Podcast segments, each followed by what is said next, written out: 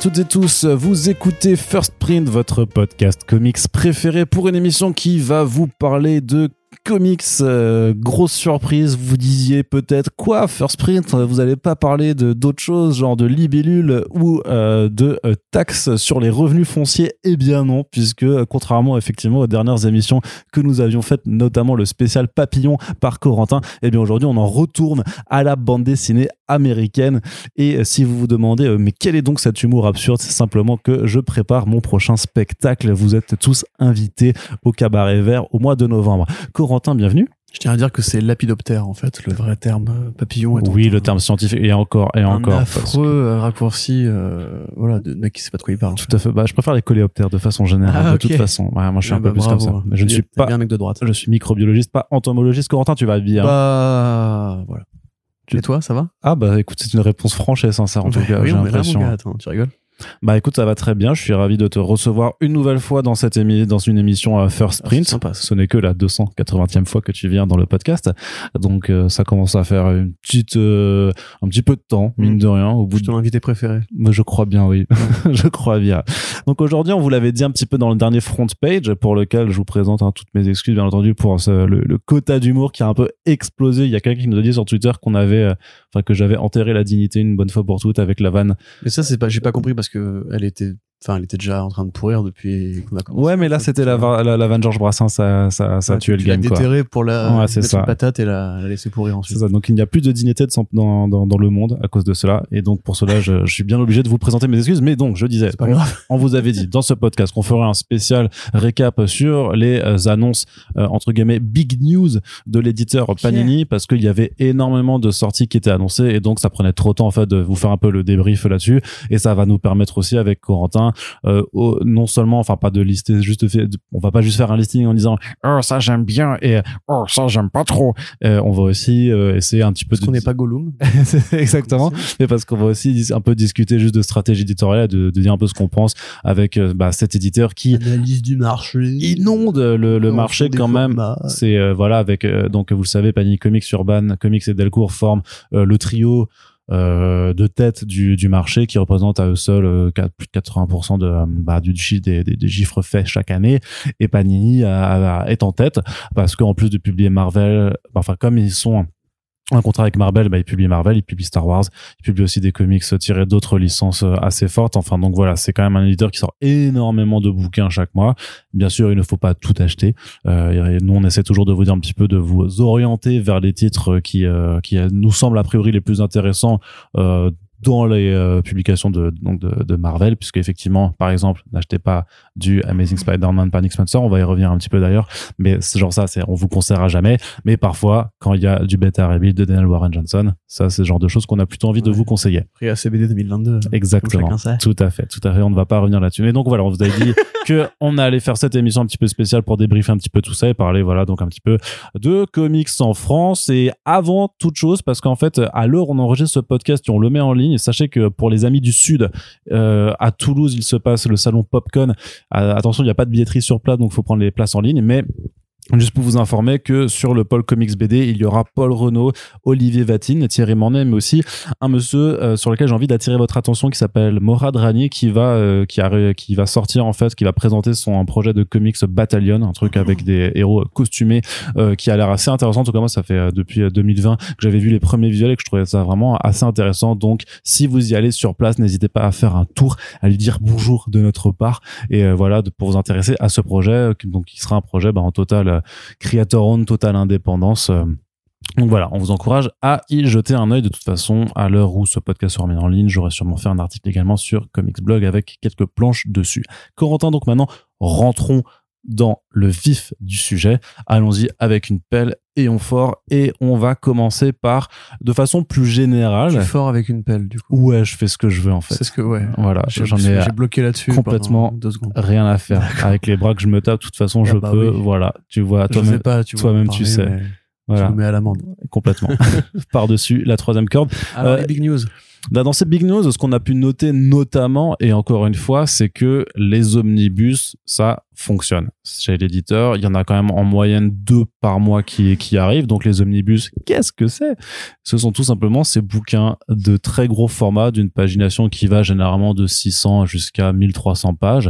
Après, de toute façon, il n'y a plus de reliure, il n'y a plus rien qui puisse tenir les, les, les, pages entre elles. Donc c'est des très, c'est, c'est des très très gros volumes qui sont pas forcément les plus confortables à lire, il faut le dire aussi, mais ça fait très très bien dans la bibliothèque. Et pour les gens qui manquent de confiance en eux, ça fait un bon substitut. C'est pour ça que moi j'en ai plein. Ah, Ouais, c'est pour ça. C'est pour ça que j'ai ma taille en omnibus littéralement dans ma bibliothèque. Mais en tout cas, c'est c'est quand même assez intéressant de voir ce que ils en faisaient pas tellement non plus avant. Et ça fait maintenant j'ai l'impression depuis deux trois ans en fait que bah en fait depuis qu'ils ont commencé à faire les euh, je crois que c'était les euh, la mort de Spider-Man, la fin du du Ultimate de Bendis et après de faire les, les Ultimate Spider-Man de Bendis dans ce format-là, euh, ça ça a quand même pris euh, beaucoup plus d'importance parce qu'ils ont fait vraiment au départ se sont concentrés aussi sur pas mal de grandes sagas comme Age of Apocalypse par exemple. Euh, et et bah en- j'ai j'ai l'impression que ça fonctionne plutôt très bien puisque ça il continue d'y en avoir Ah oui, l'accélération est quand même un indicateur clair sur le fait que. pas tant accélération que euh, continuation vraiment à un rythme hyper soutenu c'est-à-dire que tu as quand même deux bouquins qui du coup sont aussi euh, bah, très chers hein, c'est 80 à 100 euros euh, en fonction de, de non je crois que c'est 70 à, à 100 euros la, la pagination en fonction de, de euh, Ouais, c'est ça. Mais de- enfin, en de la taille. de rapport prix-page, finalement. bah, c'est plus intéressant voilà. techniquement je Donc il y a des, enfin c'est beaucoup de runs. euh, par exemple, pour, pour, pour Spider-Man, c'est assez logique puisque c'est un personnage qui s'épanouit mieux dans les runs Mm. de long terme. Bah voilà, celui de Bendy, celui de Strass, celui de Spencer évidemment, voilà, celui de Dan Slott. Sauf qu'avant ils faisaient tu sais, ils faisaient les Marvel Icons en fait qui sont euh, qui étaient bah des euh, c'était pas encore c'était pas comme leurs intégrales euh, sur papier glacé mais les Icons justement c'était vraiment ces gros volumes euh, sur papier euh, mat du coup ouais papier pas qui était un peu décrit d'ailleurs pour sa qualité mais du coup c'était quand même le rapport qualité enfin quantité prix était un de leurs plus intéressants mais c'est une collection qui euh, bah, qui est en train de s'arrêter je crois ils ont vraiment fini quelques runs dedans mais c'est vraiment plus du tout quelque chose sur Tu lesquels parles de ce format-là, excuse-moi. Pardon Les intégrales. non, là- non, justement, je disais que c'était pas comme cela. les Ok, Marvel. Icons, c'était c'est comme le, le Daredevil de Anne Nocenti et, euh, Oui, et John oui, Romita. oui, oui, tu vois, les dos noirs, euh, tout en qui était un noir, peu plus restreint en termes de, de, de mais qui sont, mais qui sont bien mais même le, le Spider-Man de Straczynski que, Ouais, tout à fait. que Il y tu as. avait les Fantastiques de Miller aussi, je crois. Ouais, et Spider-Man de Miller aussi, par exemple. ouais. Bah voilà. Donc, euh, mais qui ressemblent d'ailleurs à, à peu de choses près, en fait, à des volumes urbains au final. Bah, quand tu, euh, oui, quand oui. tu regardes, tu sais, leurs gros, comme Ouais. le, la saga de Swamp Thing, tu vois, ce, ce genre de, de Très littéralement. Mais du coup, on disparaît un petit peu de ce format-là et euh, parce que on l'avait déjà un petit peu même constaté, euh, c'est cette tendance sur le marché français en fait à aller soit vers des trucs à petit prix, Prix, donc ouais. ces collections petit prix, ou alors de se diriger au contraire vers des objets, des livres qui sont soit euh, plus beaux et un petit peu plus chers. Donc euh, notamment, on a vu quand même que certaines des, des- certaines des dernières sorties, euh, bah, qui sont toujours ultra travaillées sur la fab de, de 404 Comics, en fait, en tout cas, il y a un engouement public. Je sais pas si forcément dans les chiffres ça se ça se manifeste aussi bien, mais il y a un engouement quand même. Et de, vers cette autre catégorie alors de bouquins très gros et donc très chers mais qui qui suscitent un certain un certain engouement aussi Et puis voilà, comme justement on parlait d'Urban, il y a eu le Urban Limited qui s'est lancé, euh, bon, j'allais dire récemment, ces dernières années qui s'est lancé, voilà, avec des, ouais dans ces bouquins alors là c'est vraiment du bouquin de collection ouais, c'est ça, qui est très cher, marquage à chaud, d'eau toilette, etc. Et là on voit qu'il y a ce, on va en parler tout à l'heure, mais il y a un format pareil qui commence à, à arriver, On qui en reparle après de- des de caractéristiques collection, euh, ouais. assez comparables en Ouais. termes de finition et tout. mais Donc oui, c'est euh, assez intéressant effectivement. On en a déjà parlé plusieurs fois de voir que d'un côté ils, ils mitraillent sur les collections à petit prix euh, qui sont là pour le produit d'appel et pour le gros fan de comics qui justement veut une grande quantité de lecture pour pas cher. D'un côté, t'as la Marvel Library là qui s'est lancée récemment aussi. mais ça c'est chez Tachan c'est encore différent Non, non, mais c'est pas ça que je pensais. C'est euh, ah merde, je peux pas m'en souvenir. ah la. Epic Collection c'est ça, la oui. Epic Collection, où pareil, tu as ce rapport prix-page qui est assez imp- euh, impressionnant, imposant, et les omnibus qui effectivement euh, se, se multiplient. Mais est-ce que c'est pas aussi parce que Marvel en fait plus qu'avant? Marvel Comics euh, US Bah, hum, alors je t'avoue que je suis pas assez la production américaine au, à, à chaque mois. Enfin, dans les sollicitations, je regarde sur, pardon, surtout les, les, les, les single issues qui sortent et plus forcément les, euh, les, les, les albums et omnibus. Après, ils en ont toujours fait parce que je sais que moi-même, quand j'achetais que de la VO, quand je prenais que de la VO, bah, tu, tu vois bien que tu sais, j'ai, j'ai, j'ai les omnibus de, du euh, Green Lantern de Jones, euh, du, j'ai le Sandman en, en omnibus, tout ça. Je te dis ça parce que Donc quand ils, moi je ils- cherche, ils en ont tout. Enfin, en tout cas, c'est un format qui a toujours été très très euh, apprécié de toute façon aux États-Unis. C'était c'est moins le cas. Bah d'ailleurs, par exemple, Urban n'a toujours pas fait d'omnibus techniquement. Oui, c'est ça, mais enfin, je te demande ça parce que si tu veux, moi, quand je cherche la compo des omnibus en question, souvent tu les trouves sur les sites euh, Et si tu es, c'est tu vois que les éditions Oui, en parce fait, que c'est- suivent souvent les Oui, oui. rééditions d'Omnibus Marvel euh, aux États-Unis Ouais. et retranscrites bah, comme pour le Alien là, tu vois précisément qui est exactement ce qui s'est fait. Ouais, là, ils ont repris exactement celui qui Ouais, avait été fait, ouais, Et effectivement. merci du coup parce que c'est plus facile, plus facile à transcrire euh, quand on fait des recherches pour, pour savoir qu'est-ce qu'il y a dedans. Mais donc oui, en tout cas, bah après moi je suis, enfin si on, on rentre dans la partie j'aime ou j'aime pas, euh, moi personnellement je trouve que c'est un format qui est quand même assez euh, avantageux au niveau prix, certes, c'est sûr, oui. Par contre, c'est peut-être et qui fait joli dans les, bibli- dans les librairies, enfin les bibliothèques, ça je te laisse euh, seul juge hein, parce que personnellement j'en ai pas. Euh, et je trouve que d'ailleurs ça compense pas grand chose de enfin, par rapport à la variété qu'on pourrait avoir sur les formats ça me semble toujours un peu étouffant tout c'est très lourd à lire c'est très lourd à trimballer Non, mais par contre, tu les trimbales pas. voilà c'est ça donc tout l'intérêt de la Enfin, BD si tu veux, entre surtout qu'en plus, c'est souvent avec des, des bouquins avec des jaquettes qui sont assez fragiles. Même la reliure et tout ça, au final, c'est des choses que ça veut dire que tu vas. Oui, non, clairement, tu ne les transportes pas. C'est une Ouais. fois dans ta tu bibliothèque. prêtes pas non Tu plus, peux le euh. sortir.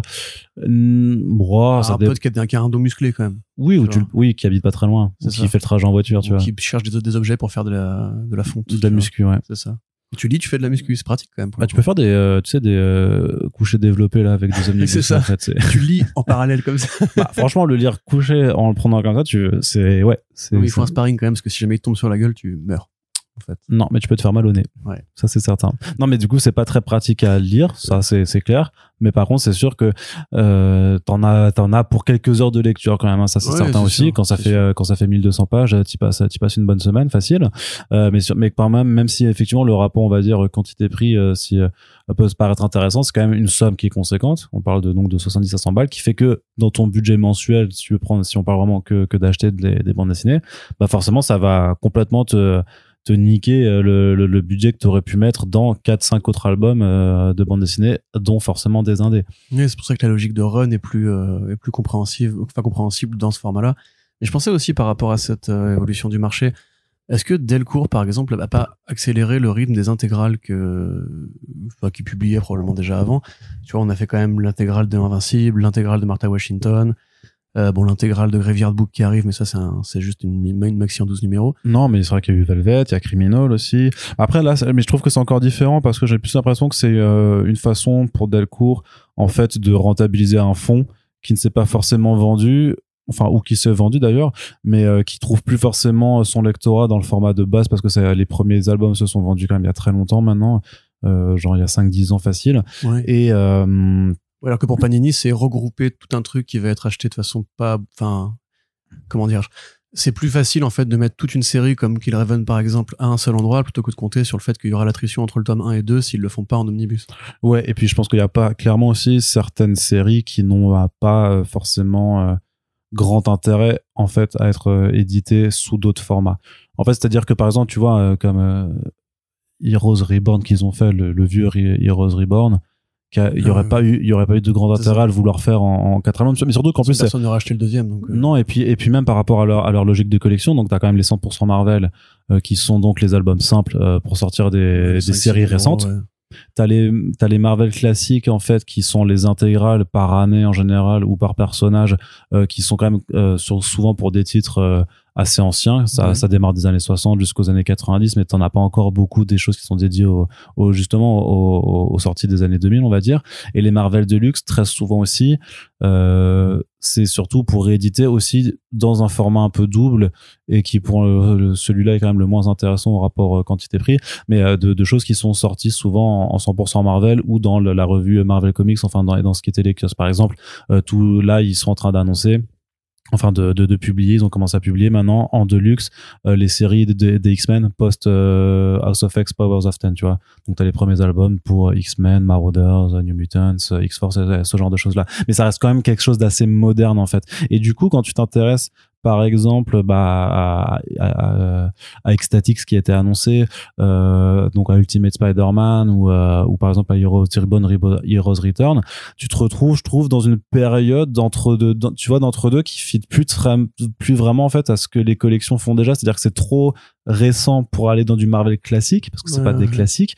Euh, c'est mais c'est trop vieux pour faire du deluxe parce que en fait euh, on est déjà dans les deluxe on est plus dans, dans tout ce qui est sorti euh, plus dans les là dans les 2010 Ouais, bah, ouais, 2020 littéralement, ouais. et Et je me dis que euh, quand c'est des longues séries, euh, justement, c'est ça, des séries de long dire, terme, et ben en fait, il y a l'omnibus apparaît peut-être la solution Bah, parce que voilà, effectivement, quand tu commences Ultimate Spider-Man, si, si ça te plaît, t'as envie de tout lire, et effectivement, c'est plus simple d'avoir euh, la série en quelques tomes, même s'ils sont énormes, parce que du coup, tu peux avoir l'ensemble du spectre. Pareil pour euh, ça a duré combien de temps avec Statix? C'est plusieurs dizaines de numéros quand même. Ah oui, oui, oui, oui, oui, c'est long. Voilà, donc en fait, effectivement, c'est plus simple. De... Surtout que t'as une partie X-Force d'abord, et ensuite t'as, t'as, tout- t'as tout le je quoi. pense vraiment que ouais, le, le- enfin, la peur du phénomène d'attrition fait que c'est plus simple pour eux et probablement plus rentable si les gens préfèrent ce format de mettre tout en un seul volume. Ah bah, que, j'imagine qu'en termes de oui parce qu'avec des, des volumes à ce prix-là, le, le CA, je veux dire, t'as pas besoin d'en vendre beaucoup pour avoir un très gros chiffre d'affaires Voilà, dessus, hein, ça c'est sûr.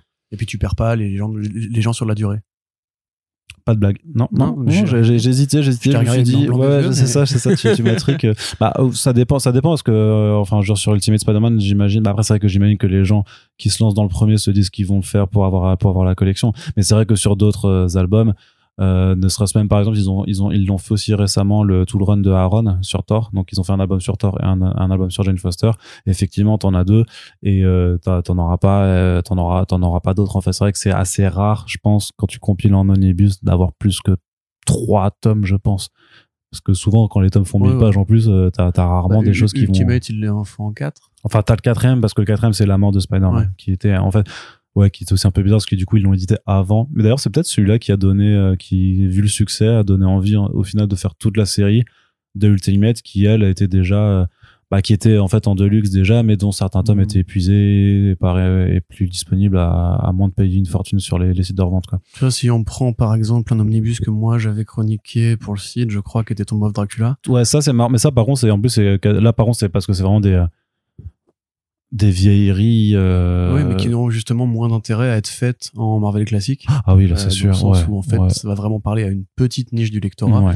Donc autant mettre tout, tu vois, tu jettes toutes les pages dans un mêlée. Pareil, c'est quand on dit 1300 pages, imaginez-vous bien que c'est vraiment plusieurs dizaines de dizaines de numéros, quoi. C'est, bah, si on considère qu'un numéro fait 25 pages en moyenne, déjà 1000 pages, ça fait 40 numéros.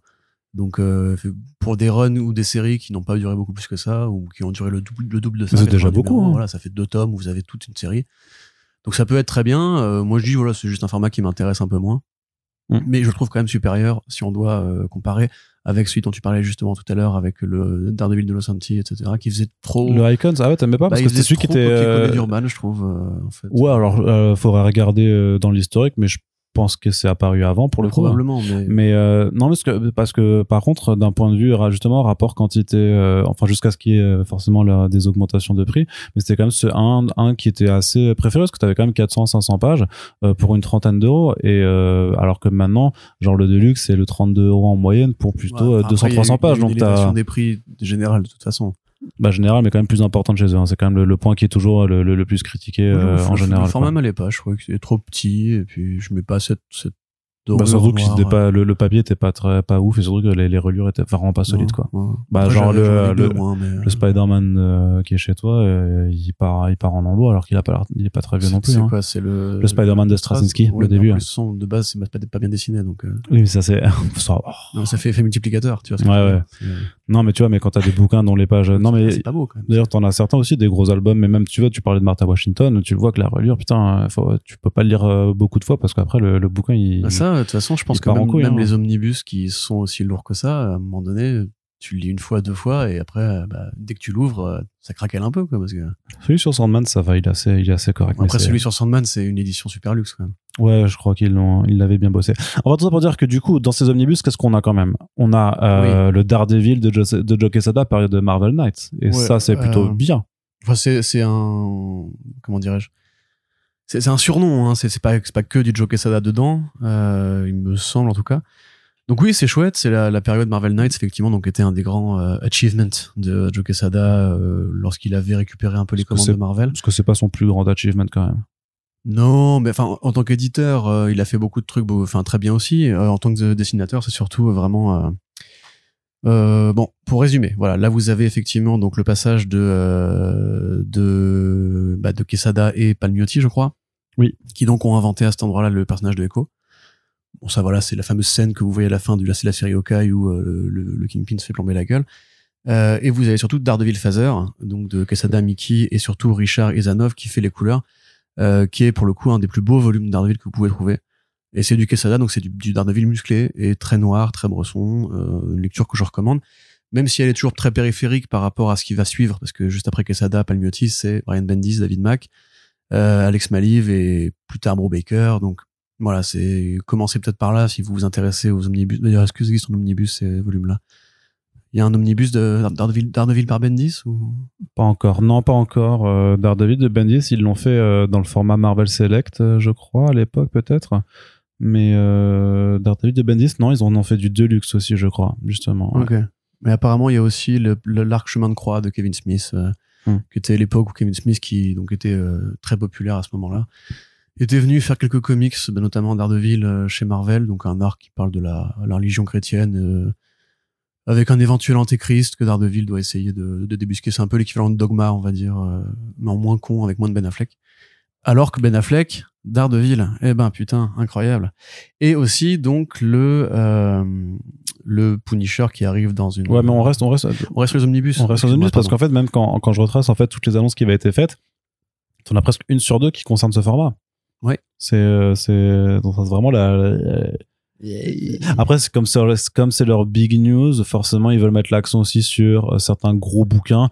Et puis il faut pas se leurrer non plus. Euh, le truc c'est qu'à chaque fin de ces séries d'annonces un petit peu euh, éditorialisées, événementialisées, d'ailleurs c'est euh, on salue Aurélien euh, Vives, hein, le, le community manager qui s'occupe de, de, de faire ces, ces petits événements.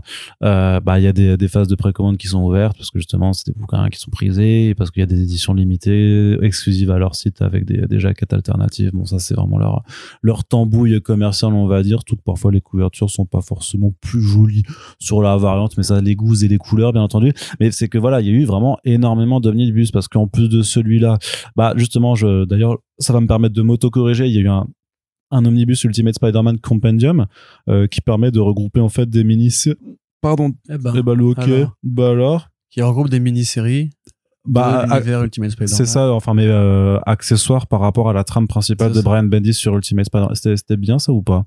Euh, J'en ai Est-ce que pas tu as lu? très grand souvenir. Bah, j'avais lu Ultimate Six. Ça, oui. Euh, après, je me souviens plus c'était quoi. C'est Ultimate Doom. Ça, pour le coup, ça, ça me dit rien. Ultimate and Ultimate, Ultimate Mystery. Ah, c'est dommage que, effectivement, je, n'ai pas encore terminé mon, mon rereading de Ultimate. Dans mon souvenir, c'est effectivement, comme tu dis, dispensable par rapport à la série principale. Mais bon, voilà, s'il y a des collectionneurs. euh, Bah, ça, là, ça a l'air vraiment de s'adresser à ceux qui voudront euh, la totale. Oui, c'est ça, ouais. Tu vois, c'est le, le all inclusive, c'est les, les, les, les trois tomes principaux, la mort de Spider-Man plus le compagnon pour vraiment dire regarde ça, c'est ma bibliothèque. Alors, ça, ça reste Bendis. À Oui, l'écriture de tout ça. c'est toujours écrit par Bah, Bendis. dans ce cas-là, oui, c'est c'est pour ceux qui veulent tout le- le, le- le full- Spider-Man de Bendis. le euh, full Bendis package. Exactement. Je ouais. pense que même euh, la, la prochaine annonce qu'ils feront, ils te proposeront d'acheter Bendis. Il vient chez toi, il, se pose dans ta bibliothèque. Je suis chaud. à Euh, côté faites des- ça à Panini. Et il faudrait qu'il ait un logo Panini sur le front quand même, sinon c'est pas drôle. Plutôt un logo Marvel ou Spider-Man, c'est quand même plus euh, à, à ça qu'on l'identifie, quoi. Non. Non, t'es pas d'accord Je veux qu'il soit un, un logo Panini. D'accord. eh bien, eh bien, écoutez, j'espère que, que l'éditeur nous écoute et puis bah, comme ça, ta, ta demande sera peut-être acceptée. On ne sait pas, on ne sait jamais. Euh, à côté, à côté de celui-là aussi, euh, on a aussi quelques très belles. Enfin, donc pour en revenir, tu parlais du, du tombeau de Dracula juste avant. Donc il y a un autre omnibus qui était annoncé qui s'intéresse aussi à des comics d'horreur du Marvel des années 70 qui s'appelle donc le Marvel Horror euh, qui arrive donc en, en fin d'année ou début d'année prochaine et qui là en fait euh, regroupe en fait l'ensemble de d'histoires qui se sont intéressées à certaines figures de, de l'épouvante du, du Marvel de cette période là qui sont euh, il y a beaucoup euh, zombies en fait c'était notamment dans la série Mm. Tales of the Zombie donc c'était le zombie donc en fait c'est un un entre enfin c'est un riche homme dans, dans qui vit donc en, en Louisiane et en fait dont le dont le, le, le jardinier euh, en fait est amoureux un peu de sa fille. Il essaye de, euh, de, de la séduire voire de, de la de, il l'agresse. Et du coup bah le patron euh, le vire. Et pour se venger pardon pour se venger le jardinier en fait bah le bute et le et le fait euh, ressusciter euh, avec un rite vaudou pour qu'il devienne un zombie Ah. avec l'espoir au départ en fait d'en avoir un esclave à, à, à ses commandes puisque dans, dans, dans ces rites là en fait bah le, le zombie si tu possèdes un certain objet euh, que tu as avec euh, le rite je sais plus c'est un, un- une sorte de talisman en fait il, tu, il- tu le contrôles sauf que bien entendu il va perdre le contrôle et après le zombie bah erre euh, avec toujours cette question de, de bah, des gens qui vont essayer de, de, de prendre le contrôle de lui et lui qui essaye un peu de se rappeler à son humanité de savoir ce que sa fille est devenue ce, ce genre de choses là quoi donc euh, ça c'est une des, une des grosses parties qu'il y a Ça- qui, qui a dedans bien. alors franchement, faut aimer ces comics d'époque. je sais pas du tout. Non mais moi j'ai pour le coup euh, je peux le dire enfin j'ai j'ai tout lu euh, ça ça c'est- ça arrive parce que je m'occupais juste de de de la bah de tu sais de, de l'édito de ce truc là quoi. Par contre, t'as pas fini Sandman encore. Non j'ai bah, bah oui mais bah oui mais il y en a un c'est le c'est le boulot et l'autre euh, c'est aussi le boulot mais c'était moins urgent. C'est aussi le boulot. ouais. Mais Il y a pas de deadline, il y avait moins de deadline euh, pour avoir fini. euh. Fallait pas que je lise tout l'omnibus Sandman pour pouvoir regarder la série. C'est ça le truc. Et en fait, euh, donc t'as une autre partie qui est qui est importante aussi, qui est euh, liée à au personnage de de la momie. T'as aussi euh, le frère Vaudou, donc euh, qui est bah Oui, bien sûr. Vaudou.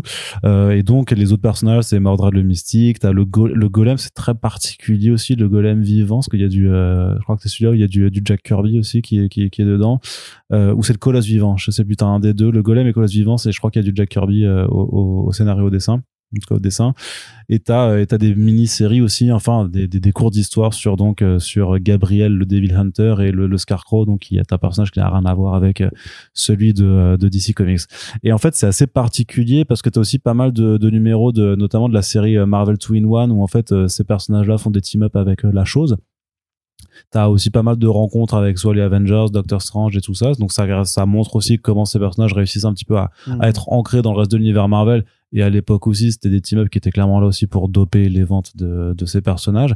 Et en vrai, euh, c'est à réserver, à mon avis, aux fans de comics vintage, clairement. Bah, aux fans de Tomb of Dracula, certainement. Oui, c'est beaucoup la même période. Ça va. où C'est- c'est ça. Oui, oui, c'est revenu à la mode dans les 70s et les comics avaient un peu. euh, C'était calé sur ce créneau-là. Bah, c'est l'époque aussi de Werewolf by Night, euh, dans lequel Moon Knight était apparu. Bah, il y a, y a- il y a l'un ou l'autre numéro de Werewolf by Night qui sont a inclus dedans.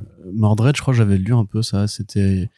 C'est pas l'univers un peu Lovecraftien aussi, ce truc-là, avec Ton, enfin Cthulhu, je sais pas comment on dit, Cthulhu, Ton, Ouais, ouais. Et Scarlet Witch qui était dans le coin aussi. Euh, Bah, il y a un crossover avec Mordred et les Avengers, justement, en fait, à un moment. bah, voilà. Puis c'est un truc très arthurien. euh, Mordred, normalement, c'est. Mais autant les numéros qui sont en couleur, en fait, je trouve qu'ils ont un peu vieilli. Mais par contre, la toute première partie sur le zombie, t'as notamment un, un dessinateur ou encreur euh, qui s'appelle Pablo Marcos, euh, qui fait des dessins, c'est, dingue, quoi. Ouais. J'ai, pas, euh, Genre la Creepy? Ouais, et puis à la, j'allais dire à la Bernie Wrightson, en fait, tu vois, genre, très, ouais. très, dé- très détaillé, vraiment très, enfin, c'est très, c'était vraiment, c'est vraiment très beau, quoi. Et, euh, et ça permet d'avoir quand même euh, une forme de pastille euh, du, du passé, on va dire.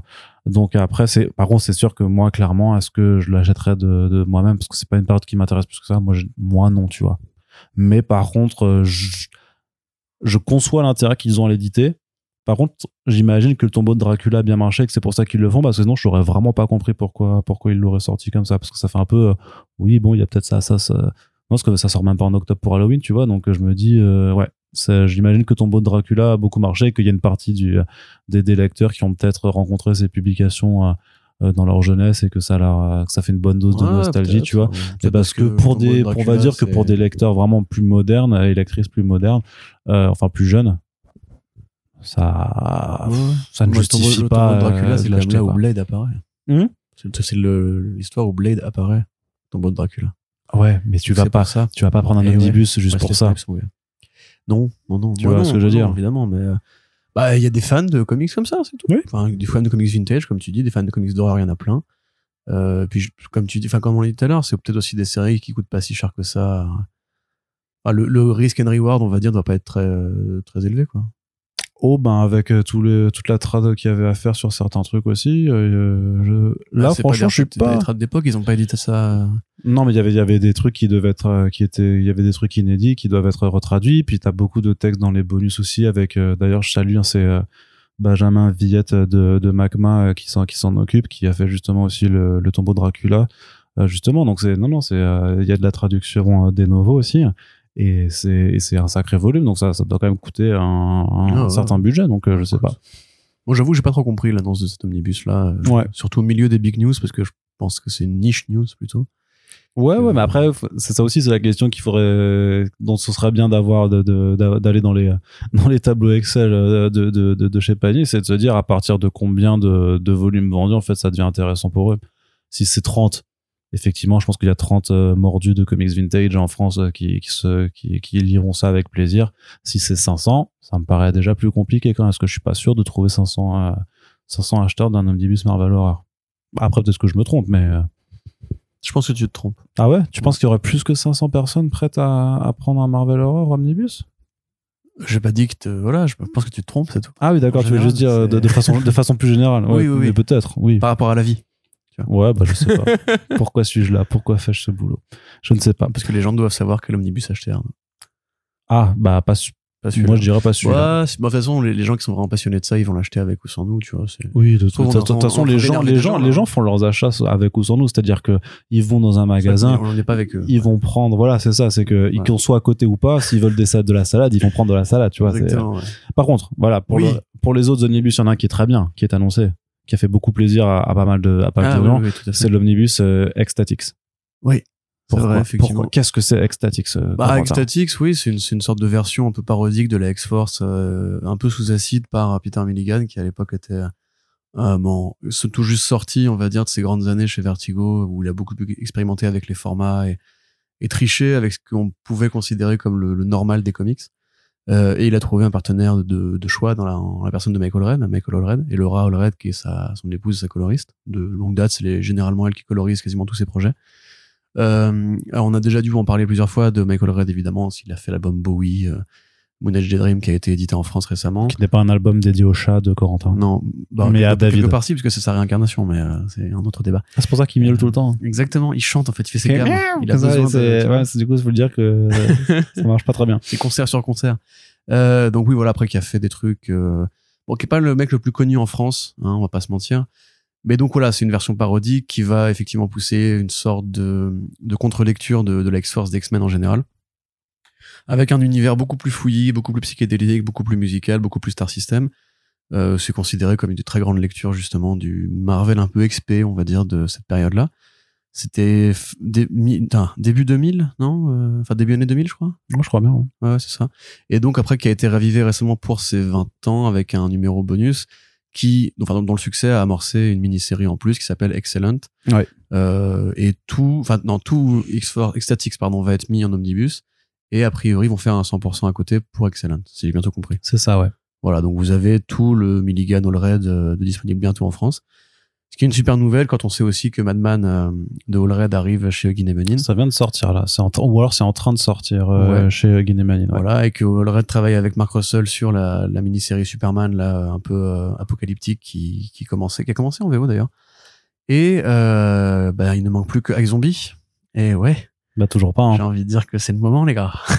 ouais, mais ça risque d'être euh, quand même euh, toujours. omnibus, ce sera le premier omnibus de Urban. Non, mais ce qui est, par contre, ce qui est ouf, c'est de, de voir effectivement que même voilà au début des années 2000, Michael Red avait déjà un style euh, qui, qui n'a pas bougé, mais qui déjà, enfin que moi je trouve, enfin qui est super beau. Et c'est autant, il fait jamais de double page, tu vois, il fait pas non plus de splash page ou quasiment peu, ou quasiment pas même d'ailleurs. Euh, parce que là, je, là, pour l'instant, moi, j'ai lu euh, toute la partie X-Force euh, pour l'instant, avant que ça change de nom, justement parce que.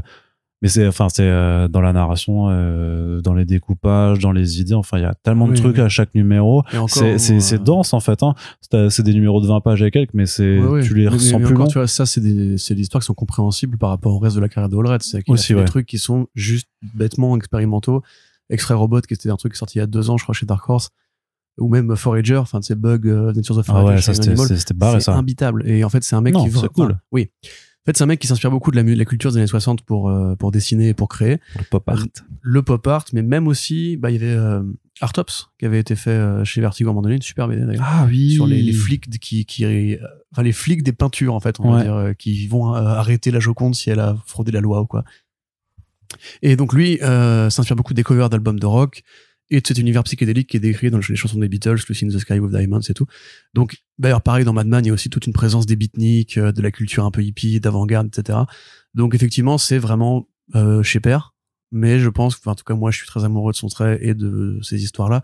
C'est peut-être l'occasion pour beaucoup de gens d'enfin s'y mettre parce que j'ai l'impression que Wallred, c'est vraiment une resta aux États-Unis. hein. Pour le coup, il n'y a pas de, de doute à avoir. Par contre, en France, je pense pas qu'il soit très connu. Peut-être plus un succès d'estime, mais on sait pas si Ecstatic ça fonctionne et Excellent aussi. Peut-être qu'après, Urban pourrait éditer. euh, Après, est-ce que DC laisse encore des éditions de trucs Vertigo euh, autres que Sandman ou Preacher euh, Je sais pas.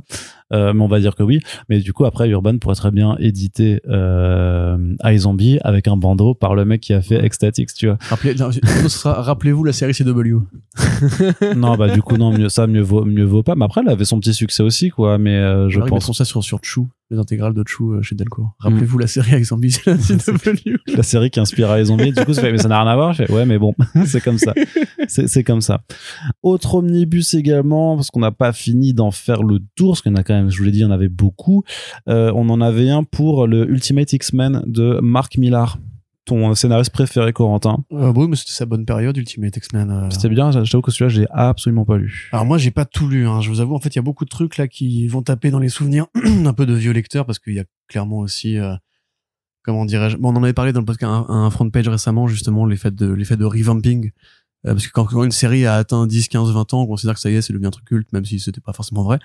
Les Ultimate X-Men, c'est un peu dans cette catégorie, donc en fait, on va dire que il fait un peu ce qu'il avait fait sur les Ultimate.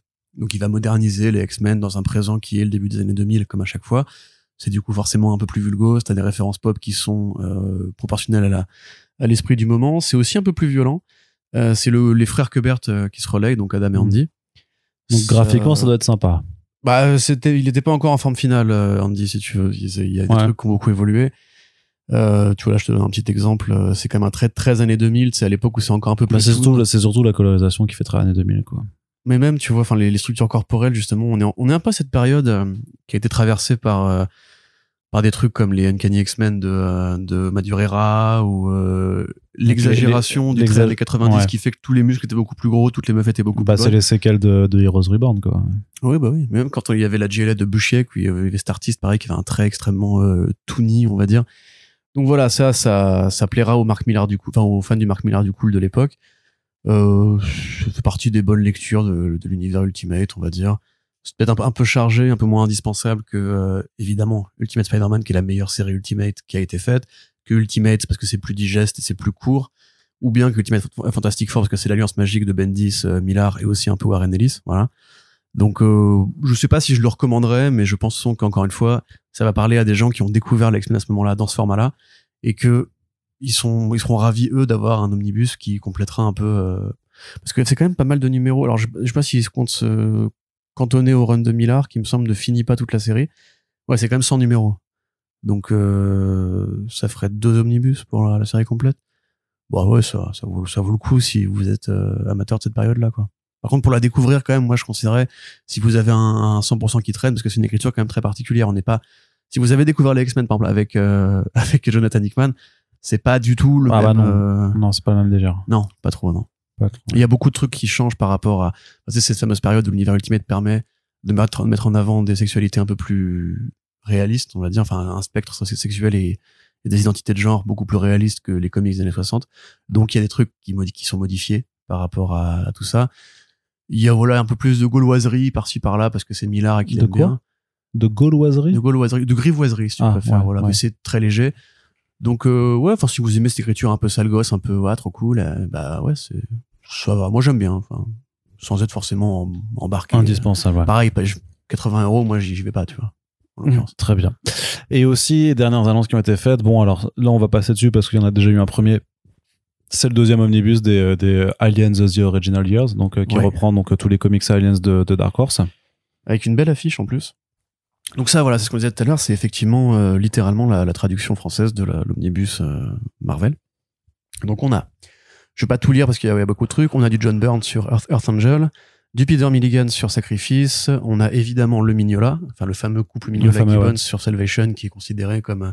D'ailleurs c'est rigolo, enfin c'est un peu triste de le voir arriver chez Panini comme chez Marvel parce que c'est vraiment une histoire qui symbolise l'alliance de Dark Horse et de Alien parce que c'est Bah oui, Mignola, bah c'est l'artiste vedette qui d'ailleurs, je crois, à l'époque, venait à peine de lancer Hellboy ou l'avait pas encore lancé, donc c'était vraiment annonciateur de ce qui allait se passer pour Alien et pour Mignola, en fait, euh, sur la décennie qui va suivre.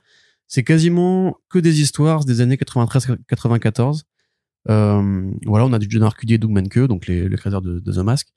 Euh, pas mal d'artistes qui effectivement l'avaient l'habitude, même Arcudi un peu partout sur euh, cette édition-là. De ce que j'en comprends et de ce que j'en connais de l'univers Alien, ils ont quand même pris le haut du panier. Et on a effectivement de, de belles vedettes euh, annoncées ici ou là pour des Mais réinterprétations. parce que c'est, tu crois qu'il y a une sélection, c'est pas que juste qu'ils ont compilé absolument tout ce que Dark Horse avait publié, ils ont juste dit, bah, on fait, euh, parce que ça va jusqu'à, pour l'instant, je crois qu'il y en a quatre, hein, des C'est omnibus une comme ça. question, donc, euh, en vrai, parce que moi, je pense qu'ils ont tout- c'est juste peut-être qu'ils ont eu- très humblement que je ne connais pas du tout les comics aliens. Enfin, j'en j'en lis maintenant parce que ça sort euh, chez Marvel, Panini, euh, et qu'il faut qu'on soit au courant. J'en ai lu quelques-uns, les grands trucs des auteurs que j'aime bien. bah, t'en, t'en as ça chez Vastron aussi. Très hein. honnêtement, je pense, ouais, c'est peut-être exhaustif, mais en même temps, s'il y a quand même, il y a combien d'années d'exploitation d'aliens? Parce que s'ils font genre Mm. par tranche de deux ans à chaque, parce que là, c'est vraiment 93, 94. S'ils font par tranche de deux ans à chaque fois, ça va durer quand même très très longtemps cette série d'omnibus. Bah, tant qu'il y a des gens qui prennent. Ouais. Je dis, hein, aux États-Unis, on a déjà eu, on a déjà eu quatre, hein, donc euh, c'est, euh, ouais, ça, là, c'est The Original Years. Après, ils peuvent faire The Modern Years ou, ou The Autre- chose Years, The Golden Years. euh. Ouais, bah faudrait Bidule, voir, machin. euh, faudrait, faudrait voir à partir de s'il n'y a pas eu une pause aussi un moment dans les publications chez Dark Horse, parce que j'imagine que Ouais. la Alien Exploitation a, a fini par euh, Oh. par s'arrêter un petit Ah, peu. Oui, la, celle-là, oui. Par contre, la Alien versus Predator Exploitation. En même temps, je dis ça, il y a plein de trucs qui pourront pas rééditer parce qu'il y a énormément de crossover. Ouais, ouais. Euh, Bah, avec Batman notamment, Ouais. avec la Justice League. euh, T'as une, une série où la, Justi- la, la Justice League est transformée en Predator et tout. Enfin, tout vraiment débile. Mais euh, bref. Donc oui, bah en tout cas, si vous aimez Alien. Et pour terminer, donc, l'omnibus indispensable, celui qu'on vous recommandera Ouais. Le évidemment. retour du retour des héros. Yes, c'est l'omnibus, donc, Heroes Reborn The Return, ou Heroes Reborn Le Retour en VF, donc, qui fait suite à l'omnibus. Ou Heroes Return d'ailleurs, oui, merci, euh, qui fait donc suite évidemment à l'omnibus Heroes Reborn qui est sorti, je crois, cette année peut-être, euh, et qui, ou c'était l'année dernière, je m'en rappelle plus. une très bonne préface. Ah, une excellente préface, Par un effectivement. mec euh, qui a fait la traduction aussi, je crois. à côté. Ouais, je sais pas. Un mec plutôt au carré. J'aime bien, moi. Écoute, j'ai jamais vu si elle avait été, euh, j'ai jamais vu cette préface au final. Si- C'est vrai que dans, dans l'industrie, tu connais pas ça. Non, bah bravo, Arnaud, rédacteur en chef. autres. non, mais effectivement, j'avais effectivement fait les, les, la préface de cet omnibus de, de l'enfer. C'était une anomalie. Souvenez-vous. Mais je sais pas si cette phrase elle est passée. Je l'ai- jamais vue en vrai, donc je sais pas si, euh, si, si ma première phrase est restée. Euh, où effectivement j'ai expliqué que Heroes Reborn euh, c'est une anomalie dans le paysage éditorial et dans l'histoire de, de Marvel. Pourquoi? Parce que c'est la seule fois où Marvel a délégué la production de ses comics à un studio euh, qui n'était pas le leur, c'est-à-dire c'était au, au, au trublion de Image Comics, donc qui qui était parti en claquant la porte pour fonder Image et sachant que Marvel était un peu en situation de banqueroute, enfin était, était pas dans, dans- forcément dans le bien à ce moment-là, avec ses meilleurs dessinateurs qui étaient partis, ils avaient décidé de, euh, de voilà de leur confier euh, le sort de Captain America, des Fantastic Four, euh, De Thor, de, Thor et, la, et de Iron Man, Iron Man, voilà. avec donc ben, du Jim Lee, du Mark Silvestri, Du Rob Liefeld. du Rob Le fameux même Captain America qui a des, une poitrine sur des sur euh, ça vient de là, hein, Mm. pour ceux qui voient pas. et surtout mais mais ça avait aussi créé euh, certains soucis parce que en fait euh, donc dans l'histoire l'univers en fait les ces héros là se retrouvent dans un micro univers de poche en fait qui sera donc le, cet univers de He- Heroes Reborn et donc avec ce qui permet d'avoir une histoire qui se déroule en dehors de la, la précédente continuité sauf que ça avait mis fin aussi à des séries qui étaient en cours et qui étaient appréciées notamment du côté de Captain America Ouais, bah, par euh, Mark, Waid, et Ron Garnet, je crois. Mm. Un jeune Ron Garnet, mais qui était déjà talentueux. Et ça a duré donc 12 nu- ça a duré une bonne année en fait, avec 12 numéros pour chacun. Les numéros 13 de chaque série, c'était un crossover avec White Storm, je crois, à l'époque. Et au final, bah, ça a donné, euh, bah, euh, vu que ça n'a pas forcément la merde. Alors déjà, qualitativement, effectivement, personnellement, moi je trouve que c'est horrible, mais même Jim Lee, je le trouve, enfin, je trouve que les dessins sont pas, je trouve que vraiment les dessins, c'est, c'est le pire de, de tout ce qui Ah, est a été fait euh, dans les la revenge dress euh, des artistes qui s'étaient barrés, quoi. C'était un mode genre, vous voyez, on s'est barré, du coup, vous êtes, vous êtes- vous n'êtes rien sans nous, la preuve, vous voyez. Vous venez nous chercher. Pourtant, c'est des artistes qui sont, qui sont bons. couilles, hein. Enfin, je veux dire que Jimmy, euh, il y a plein de choses sur que, que, que j'aime. Wise Portatio, il y a aussi pas mal de choses que, que je trouve euh, Ah bon que. Enfin, Bah non, mais je comprends. Je- Ah Non, non, mais moi je comprends. Enfin, je comprends euh, parfois qu'on qu'on aime cer- certains, certaines périodes et certaines esthétiques esthétiques de, de, de cette période-là, mais appliqué à l'univers Marvel, appliqué à la aux, aux intrigues, surtout que les intrigues sont vraiment pas très bah, c'était pas intéressantes. des hein. scénaristes de formation, Ouais, euh, c'est- ouais. que ça se voyait sur leur série à eux. Ouais, ouais, c'est pour ça que d'accord. Attends, Todd McFarlane, Mark Silvestri, je les adore. Euh, Jim Lee, euh, j'ai eu ma période Jim Lee comme tout, euh, Mm. comme tout mec qui se met aux comics. Mais là, c'est que tu, tu sens que c'est rushé, tu sens qu'ils savent. Je sais plus s'ils avaient mis en pause leur, leur propre série, en fait, pour faire Heroes Reborn chez Image. Ah, ça, parce que c'est peut-être ouais. ça qui a fait que la multiplication, euh, puis c'était les couleurs de Malibu à l'époque. Il y avait, il y avait plein de studios, en fait. Ouais, ouais, il y, avait plein, plein, plein de studios, effectivement. Bah, ils déléguaient les- la colonisation à OS qui étaient dans, leur- dans leur studio aussi. euh, Ouais, ouais. et ben, bref, après ça, il y a donc eu Heroes Return, effectivement, Ouais. qui est l'annulation, en fait, de, enfin là, on, on sort du Pocket Universe. On t'explique que ça a eu lieu après la bataille contre Onslaught. Oui, c'est ça, euh, voilà. ouais. Que c'est donc le, le fils Richards qui, en fait, a créé cette, cette dimension de poche. Et les Celestials, qui sont donc les créateurs des univers, normalement, et des réalités, sont pas très contents, en fait, qu'un gamin puisse faire ça, va le voir et lui dit, enfin, vont voir les héros Marvel et disent, euh, il faut que on annule soit la continuité principale de 616, soit l'univers de poche. Vous vous décidez. Donc il va falloir rapatrier en fait tous les personnages euh, d'univers de poche dans la réalité normale. Et après ça, évidemment, du coup, les, pouvoirs euh, de Franklin s'étant révélés, on va euh, Doctor Doom va essayer de le choper. Enfin, c'est assez anecdotique à mon avis. Mais encore une fois, comme Heroes Reborn, si vous vous intéressez à l'histoire des comics, de la même façon qu'il y en a qui adorent, je sais pas, des films vraiment affreux parce qu'ils représentent une, la mort d'un truc, la mort d'un style, la mort d'une époque, ou alors que c'est vraiment juste des objets tellement bizarres Mm. et rares que, ça, en- comme je sais pas, Plan 9 from, from uh, Outer Space, qui est un peu Ah, de considéré Deadwood, comme, euh, voilà, qui est mm. considéré comme un- le, le nanar ultime, le, le, le grand-père de tous les nanars euh, affreux et tout. Euh, bah, quelque part, Heroes Reborn, c'était un peu ça pour les comics des années 90. Enfin, J'exagère, il y a eu bien, il y a eu bien pire à l'époque, hein, mais ce que je veux dire, c'est au niveau industriel, c'était tellement une catastrophe que, que voilà, bah, Ça- Heroes ça s'est Reborn, vendu- c'est la suite vendu, et l'annulation hein, de la catastrophe. Oui, ça s'est Ça vendu. s'est oui, quand même oui, bien vendu, sûr. hein. mais c'est vrai que maintenant avec le retour après et encore c'est notre enfin c'est notre point de vue. Il y en a qui adorent réellement euh, cette période-là parce que c'était effectivement c'était extravagant, c'était euh, Mais je pense que c'est ça- très ça générationnel. explosé. Non, mais je pense qu'effectivement, hein, je pense que c'est c'est c'est assez générationnel. Euh, mais voilà, donc là c'est donc c'est c'est la suite qui compile, bah voilà, euh, toute cette période-là qui a Mm. permis de après de relancer notamment. Parce que c'est même une période qui a vu des séries historiques qui avaient des numérotations à trois chiffres. Alors, en fait, revenir au numéro un, bah, c'était comme- un, ouais, c'était un, un premier relaunch euh, de cette taille-là, justement, sur des séries aussi. genre. Avengers, euh, c'était ça quoi. Avengers c'est reparti au numéro un à ce moment-là. Bah, déjà, même les séries d'Heroes Reborn, c'était des, des numéros 1. Oui, oui, mais il y avait pas d'Avengers. euh, C'était euh, vraiment la, la fin de la parenthèse, quoi. En fait, Mm. euh, on va oublier tranquillement Heroes Reborn et considérer que Je me demande si c'est d'ailleurs des gens dans Iron Man et ce genre de choses-là, est-ce qu'ils prennent les, les 12 numéros, enfin les 13 numéros Heroes Reborn euh, dans leur numérotation Legacy, si tu ça vois. les arrange pour. euh, Non, c'est ça. Bah, ils ont, ils ont, ils ont ça comme, comme soupape, euh, ils peuvent gérer quoi. Donc Mm. ça, pareil, euh, c'est sûr que moi, c'est pas quelque chose que je recommanderais parce que c'est vraiment pas. euh, Mais d'ailleurs, euh, juste, ça oui. n'a pas, enfin, ça a précipité la banqueroute quand même, Heroes Reborn, parce que ça leur a coûté cher aussi euh, de sous-traiter à, à Image, enfin, aux boîtes postales d'Image Comics. C'était après 598. mais il y, y avait un, il y avait un ensemble de facteurs parce que tu avais aussi toute la bulle spéculative explosait, avec le fait qu'ils ont voilà que que que- qu'on a cru que les comics allaient devenir de réels objets de collection donc avec la multiplication aussi tu sais des covers à, à effet à effet va- mais il y avait tellement varié d'idées enfin il y a ça, Il y ça- avait, les, les covers 3D. il y avait un truc avec les les, trading cards. euh, il y avait aussi un truc avec des rachats de de- des réseaux de distribution avec Ouais. euh, bah, Heroes World peut-être je crois et, et, et avant que Diamond du coup justement euh, bah 25 25 ans de Diamond c'était justement à la fin de cette période là que Diamond a comme a, a émergé comme le, le distributeur majoritaire au final pour assainir le marché. Mm, mm, mm. En définitive, après ça, Toy Biz rachète et c'est là que Perlmutter rentre dans la boucle et puis blablabla, le reste euh, n'est que littérature. c'est ça donc voilà donc c'est des c'est des moments d'histoire qui restent importants qui seront sûrement euh, qui feront sûrement plaisir à ces fans là mais c'est vrai que si, si comme nous vous n'êtes pas fans des années 90 vous n'avez pas grande raison de vous intéresser à, Bah, intéresser lisez à ça, lisez la préface, en fait, du coup, et le reste de l'album. c'est ça pouvez- ouais ouais encore Vous pouvez le prêter à un ami.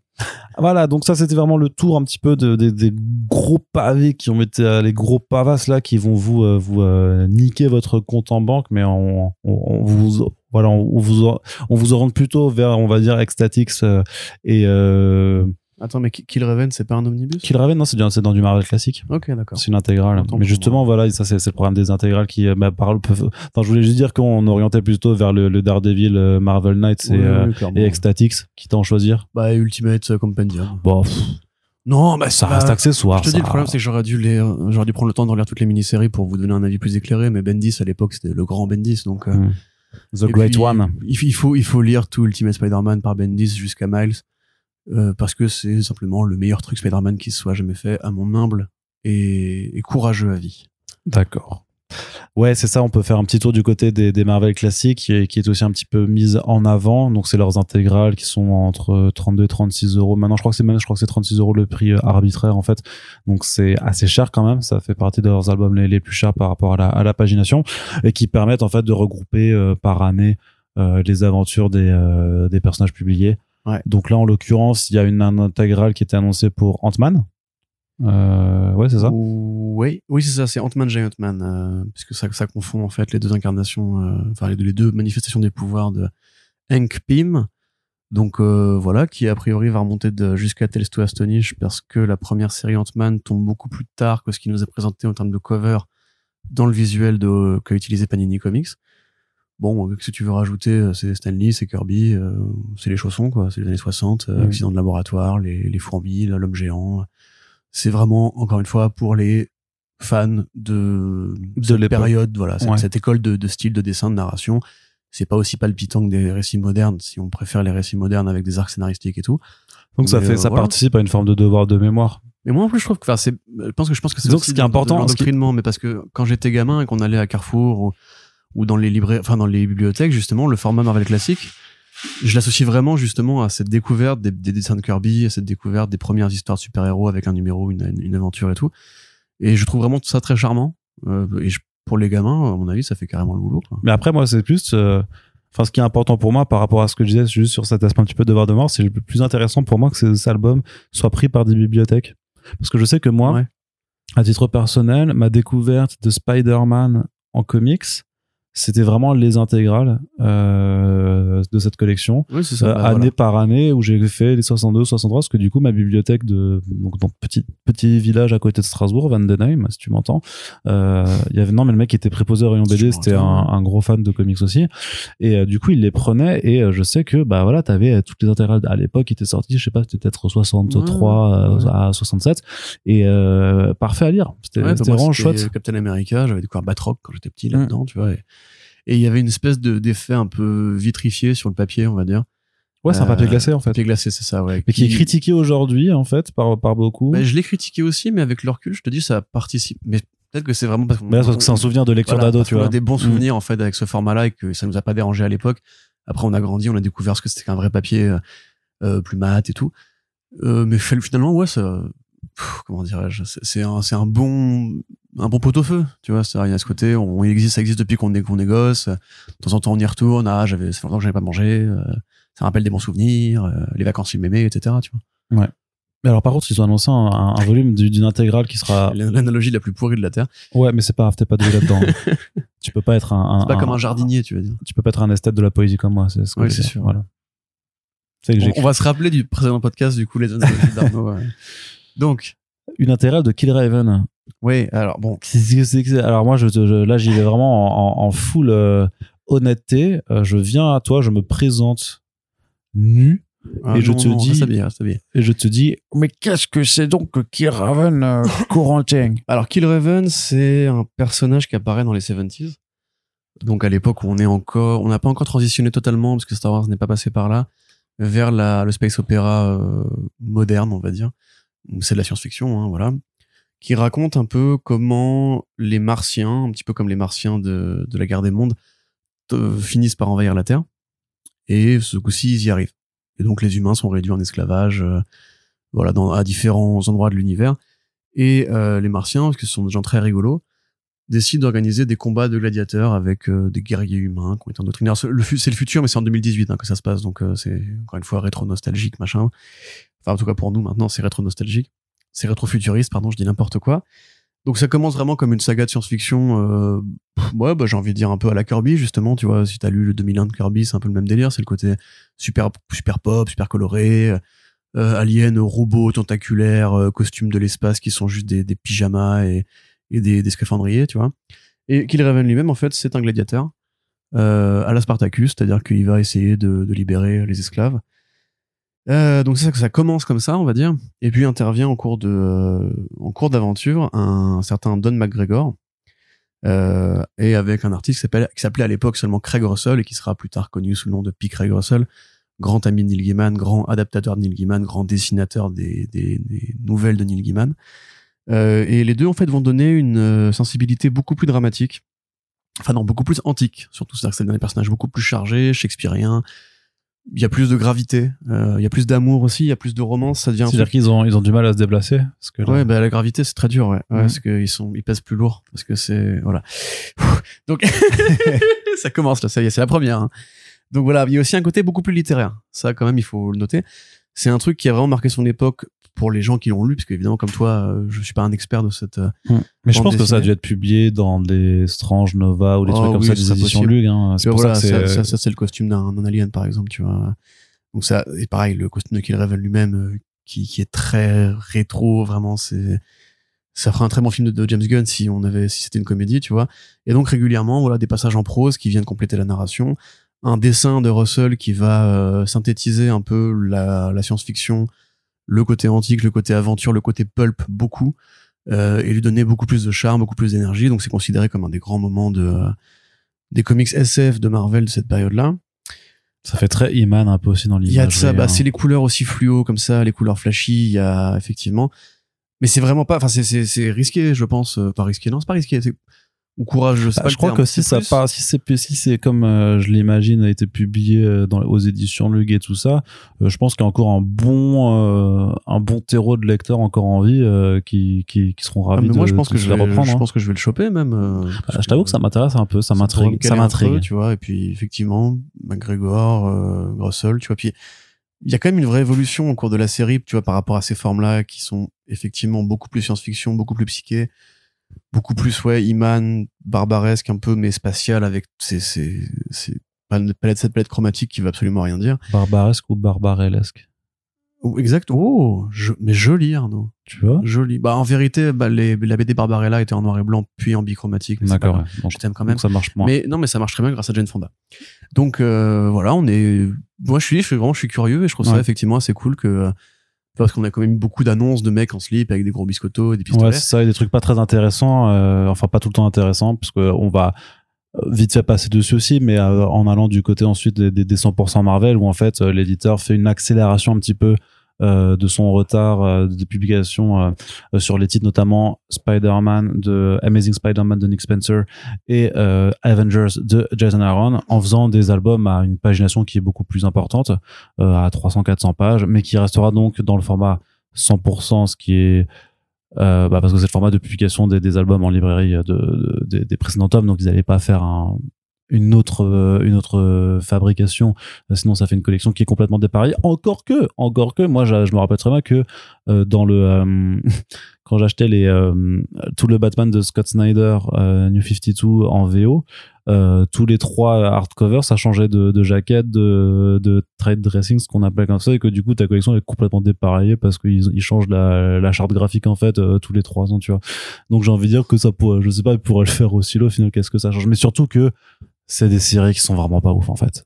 Donc après je comprends que ceux qui veulent vraiment les suivre en librairie, qui se sont investis dedans, bah il reste plus beaucoup non plus de tomes à, à faire. Encore que Spencer s'est terminé, Aaron c'est toujours pas fini et ça devrait se, terminer en VO Ah, c'est l'année prochaine. ouais. Ça, ça, ça devrait se terminer avec Avengers Assemble euh, l'année prochaine. Mais c'est-à-dire qu'il reste, euh, il y aura quand même à chaque fois une, en tout cas, si on, restait dans la dans la tomaison euh, des TPB, euh, je crois que euh, aux États-Unis, le Spencer, ça se finit avec le TPB volume 15 ou 16. Donc là, ils vont, vu qu'ils en compilent trois ensemble et qu'ils vont sûrement faire ça pour les trucs, ça permettra de, finir à j'en vais dire je sais pas 9 10 albums mais avec quand même des tomes qui vont aussi l'apparence là je pense que c'est là qu'ils ont que c'est pas bien joué c'est que les apparemment ça va quand même coûter une trentaine d'euros ce qui aussi bah du coup le truc c'est que là tu as une comparaison équivalente avec le format de luxe qui est quand même plus grand avec un meilleur papier et tout ça.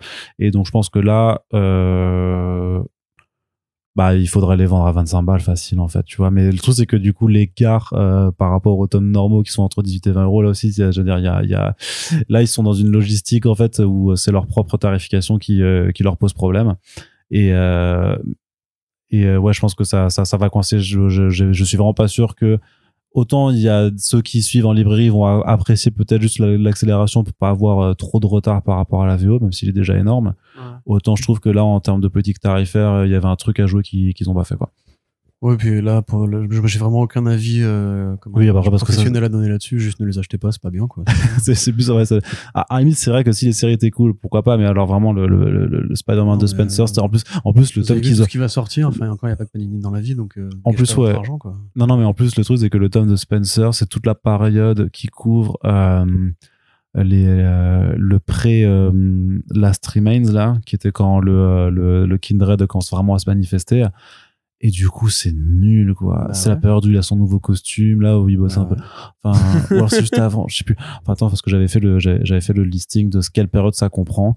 Et euh, vraiment, c'est une des parties les pires de, de son run, en fait. Ça, vraiment, il est en, en automatique, euh, vraiment, vraiment, vraiment naze, quoi. Et du coup, bon, euh, bref. Euh, c'est dommage parce que Last Remains, ça commence à s'améliorer un peu, puis après, ça retombe. Ah, Et après, enfin, le truc, c'est qu'une fois que tu as lu Last Remains, en fait, il y a de nouveau une période où tu t'en fous un peu. Euh, mais par contre, tu veux juste savoir qui est Kindred et euh, t'attendras donc la fin pour avoir la révélation qui de toute façon était pas non plus euh, pas non plus ouf quoi. Le moment avec Craven, c'est quand C'est déjà publié. hein. Ouais. C'était ouais, ouais, c'était Hunted ça c'était ça c'était le doit être tome le 4 seul ou 5. truc un peu bien que j'ai lu de ce run-là. Oh, et Hunted, tu trouves? Ah ouais, moi je trouvais ça naze. Bah, je trouvais ça cool, le côté on va, on va buter des braconniers et tout, mais ouais. après ça m'a duré quelques, tu vois, je, je saurais même pas directement, exactement comment ça finit. Mais ouais, ouais, non, c'est pas, bah, c'est pas des bons runs, quoi. Et puis Aaron, encore une fois, il a fait des trucs quand même meilleurs à côté.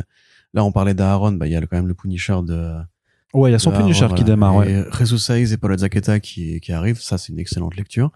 Ouais. Pour contexte, on en avait déjà parlé en Back VO, c'est donc le, le Punisher qui devient le chef de la main, le, le clan ninja. The Hand. The Hand, voilà, le- les ennemis de Daredevil slash les alliés de Daredevil selon les volumes, qui vont essayer d'en faire euh, un samouraï qui doit renoncer aux armes à feu, etc.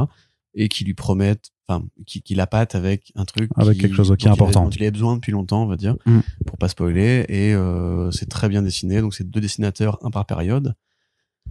Voilà, ça tue, enfin, c'est littéralement d'ailleurs. Euh, c'est violent, c'est incarné, c'est du bon Punisher Max euh, à l'ancienne. Et c'est. Alors, normalement, la série va durer que 12-13 numéros, je crois. Mais en fait, ça me paraît peu probable parce que, 12, ouais. parce que déjà, quand on voit ce qui se présage dans le, le Daredevil de Zdarsky, enfin, ce qui se présage, ce qui est en train d'arriver, euh, à mon avis, il y a des plans, en fait, à long terme. C'est pas, tu sais, on croyait que ce serait peut-être la, la série qui mettrait fin au Punisher Ouais, mais non. pour euh, esquiver le problème du logo, des fachos et tout. Et en fait, à mon avis, non, c'est le début d'un- d'un- d'une nouvelle période, quoi, simplement. Mhm. Et bah, bah, c'est très bien. Voilà, je vous conseille cette lecture-là, en l'occurrence. Ouais, non, ça, ça a l'air effectivement. Enfin, non, non, c'est vrai que le, début du run était assez, euh, assez convaincant. Euh, par contre, tu sais qu'il y a aussi, ils font des, des one-shot Punisher, euh, Punisher War. Stories Non, War Stories ou War Journal. War Journal, ouais. Pardon, ouais, Mais ce qui seront, a priori, qui, j'imagine qu'ils auront un tome euh, à part, ce qui est un peu dommage. Je pense que ça aurait été bien, je pense que ce serait bien de les inclure dedans, mais je, ils l'ont pas noté, donc euh, je crois que c'est. Ouais, elles sont pas euh, dinguissimes non plus. Ouais, mais c'est juste histoire d'avoir tout, en, Ouais, tout en même du temps. en petit fait. Web of Venom. euh, Ouais, c'est ça. Mais Mais les- sans l'intérêt sur la sur l'intrigue principale. Mais je crois que les Web of Venom, par contre, sont intégrés dans les albums Venom de. ah ouais, de bah oui, c'est logique, hein, parce qu'ils sont indispensables. Mm. Donc, euh, Enfin, on, donc voilà, donc ça c'est c'est plutôt dans les dans les séries euh, 100% qui sont qui sont plutôt euh, un, un- intéressantes. Ce sera plus celle-là que voilà que sont Avengers, sachant qu'ils vont aussi faire le, le crossover Banner of War en, en, en tomes séparés euh, du du Hulk et de, de Nick- euh, du Hulk de oui de Donny oui, Cates Donny Cates, oui. et du euh, Il y a même Daniel, Warren Johnson qui et du Thor de euh, Donny Cates en fait effectivement. qui vient coécrire un petit numéro. Mm. Euh, bon, bah, malgré tout l'amour que j'ai pour euh, le Thor de Donny Cates et le Hulk de Donny Cates, c'est vraiment un truc de gamin là pour le coup. C'est vraiment un peu con et la fin particulièrement est très coconne. Donc, euh, pff, bah, de toute façon, vous, je pense que c'est pareil. Ça, je peux vous dire, ne, ne, ne le lisez pas, mais vous allez le lire juste pour être bien dans la. Pour être à jour, ouais. Voilà, dans, dans le dans les deux runs, on va dire. Puis c'est voilà, c'est lui qui s'amuse à faire mumuse avec les deux séries qu'il a en ce moment. C'est très ricain, on va dire. Dans la dans, dans l'idée, c'est très ricain. D'accord. Et alors Carnage, Qu'est-ce qu'il a, Carnage? Tu l'aimes bien Carnage? Hmm, Bouf, Oh, ça dépend. Parce qu'il y aura la nouvelle série Carnage de Ramvi hein, Ouais. qui arrivera. Ouais, ouais, pareil qu'on avait chroniqué dans un Back Issues VO, donc le premier numéro, Mm. qui est une fausse piste en fait d'ailleurs, euh, euh, enfin sans en trop en dire. Donc oui, effectivement, Gladius Cassidy n'est plus là, mais Carnage lui est encore là. Il se cherche un nouveau porteur, enfin un nouvel humain euh, susceptible de de l'accueillir en lui. Euh, au départ, ça part un peu comme un truc à la Hannibal, et en fait, c'est plus inspiré par Seven. C'est pas mal. Il faut aimer le trait. C'est Man- c'est Mana au dessin? Francesco Mana, ouais. Ouais. Euh, il faut aimer plus ce trait, Francesco Mana. Francesco Macchi. J'ai bien lu. Euh, qui donc voilà, c'est c'est sympathique. Pour moi, c'est pas un indispensable. Pas pour l'instant en tout cas. D'accord. ouais. Ils ont aussi annoncé des titres euh, en rapport avec Black Panther, Ouais ouais. avec du Namor notamment. Euh, Ouais, alors donc oui, euh, ça, euh, il faut en parler. L'intégralité en deluxe de la série Namor The First Mutant de Ouais. Stuart Moore et Ouais. Ariel Olivetti. Oui oui oui oui. Ça c'est bien ça? Alors, c'est compliqué. Euh, en fait, c'est bien ou pas bien. On va dire que ça va vraiment dérouter les gens sur le point de vue du style graphique. Donc euh, c'est une, une série qui a 10 ans maintenant, qui raconte un petit peu comment Namor, donc le roi d'Atlantide, va faire face à une sorte de- d'épidémie de mutants, de, de vampires pardon, Atlante, euh, et qui va effectivement euh, se lier à, à la série des mutants. Bon, on s'en souvient beaucoup- pour les magnifiques covers de Jaeli, voilà notamment celle-ci qui est effectivement très jolie. Par contre, le Ah oui. dessin, le dessin, il a un problème, c'est que il est extrêmement particulier. C'est Ariel Olivetti, c'est un mec qui qu'on pourrait qualifier de précurseur en numérique. Euh, Il y a des fois c'est très joli, il y a des fois c'est vraiment c'est déroutant en fait. C'est moi vraiment le terme que j'ai envie d'em- d'employer. Olivetti, on pourrait le considérer comme une sorte d'héritier indirect de Corben dans l'usage des couleurs pour faire du, faux- du faussement réaliste. Euh, par contre là, sous l'eau, ça a le défaut d'avoir des fonds inexistants, des structures de visage ou de corps qui voilà, puis vraiment des, des, effets de copier-coller, tu vois. On, je dirais Mm. qu'il a juste décalqué des, des photos de la, de faune sous-marine euh, avec euh, des techniques de dessin 3D qui sont extrêmement, je vais pas dire moches parce que c'est c'est l'appréciation artistique. Mais donc voilà, Namor arrive dans le film, il faut trouver des trucs un peu euh, faciles d'accès et qui soient des mini ou des maxi-séries dans lesquelles le, le- le lecteur pourrait se retrouver. N'étant pas un expert de Namor, j'aurais effectivement du mal à vous dire qu'est-ce qu'ils auraient pu prendre d'autre. Mais celui-ci, euh, ouais, faut le feuilleter un peu avant quand même. Enfin, ce que je vous décris là, vous se trouve, vous imaginez un truc affreux. Ça peut vous plaire, il y a pas de raison, tu vois. C'est une question de goût, on va dire. Sinon, scénaristiquement, c'est sympathique. Ouais. Ouais.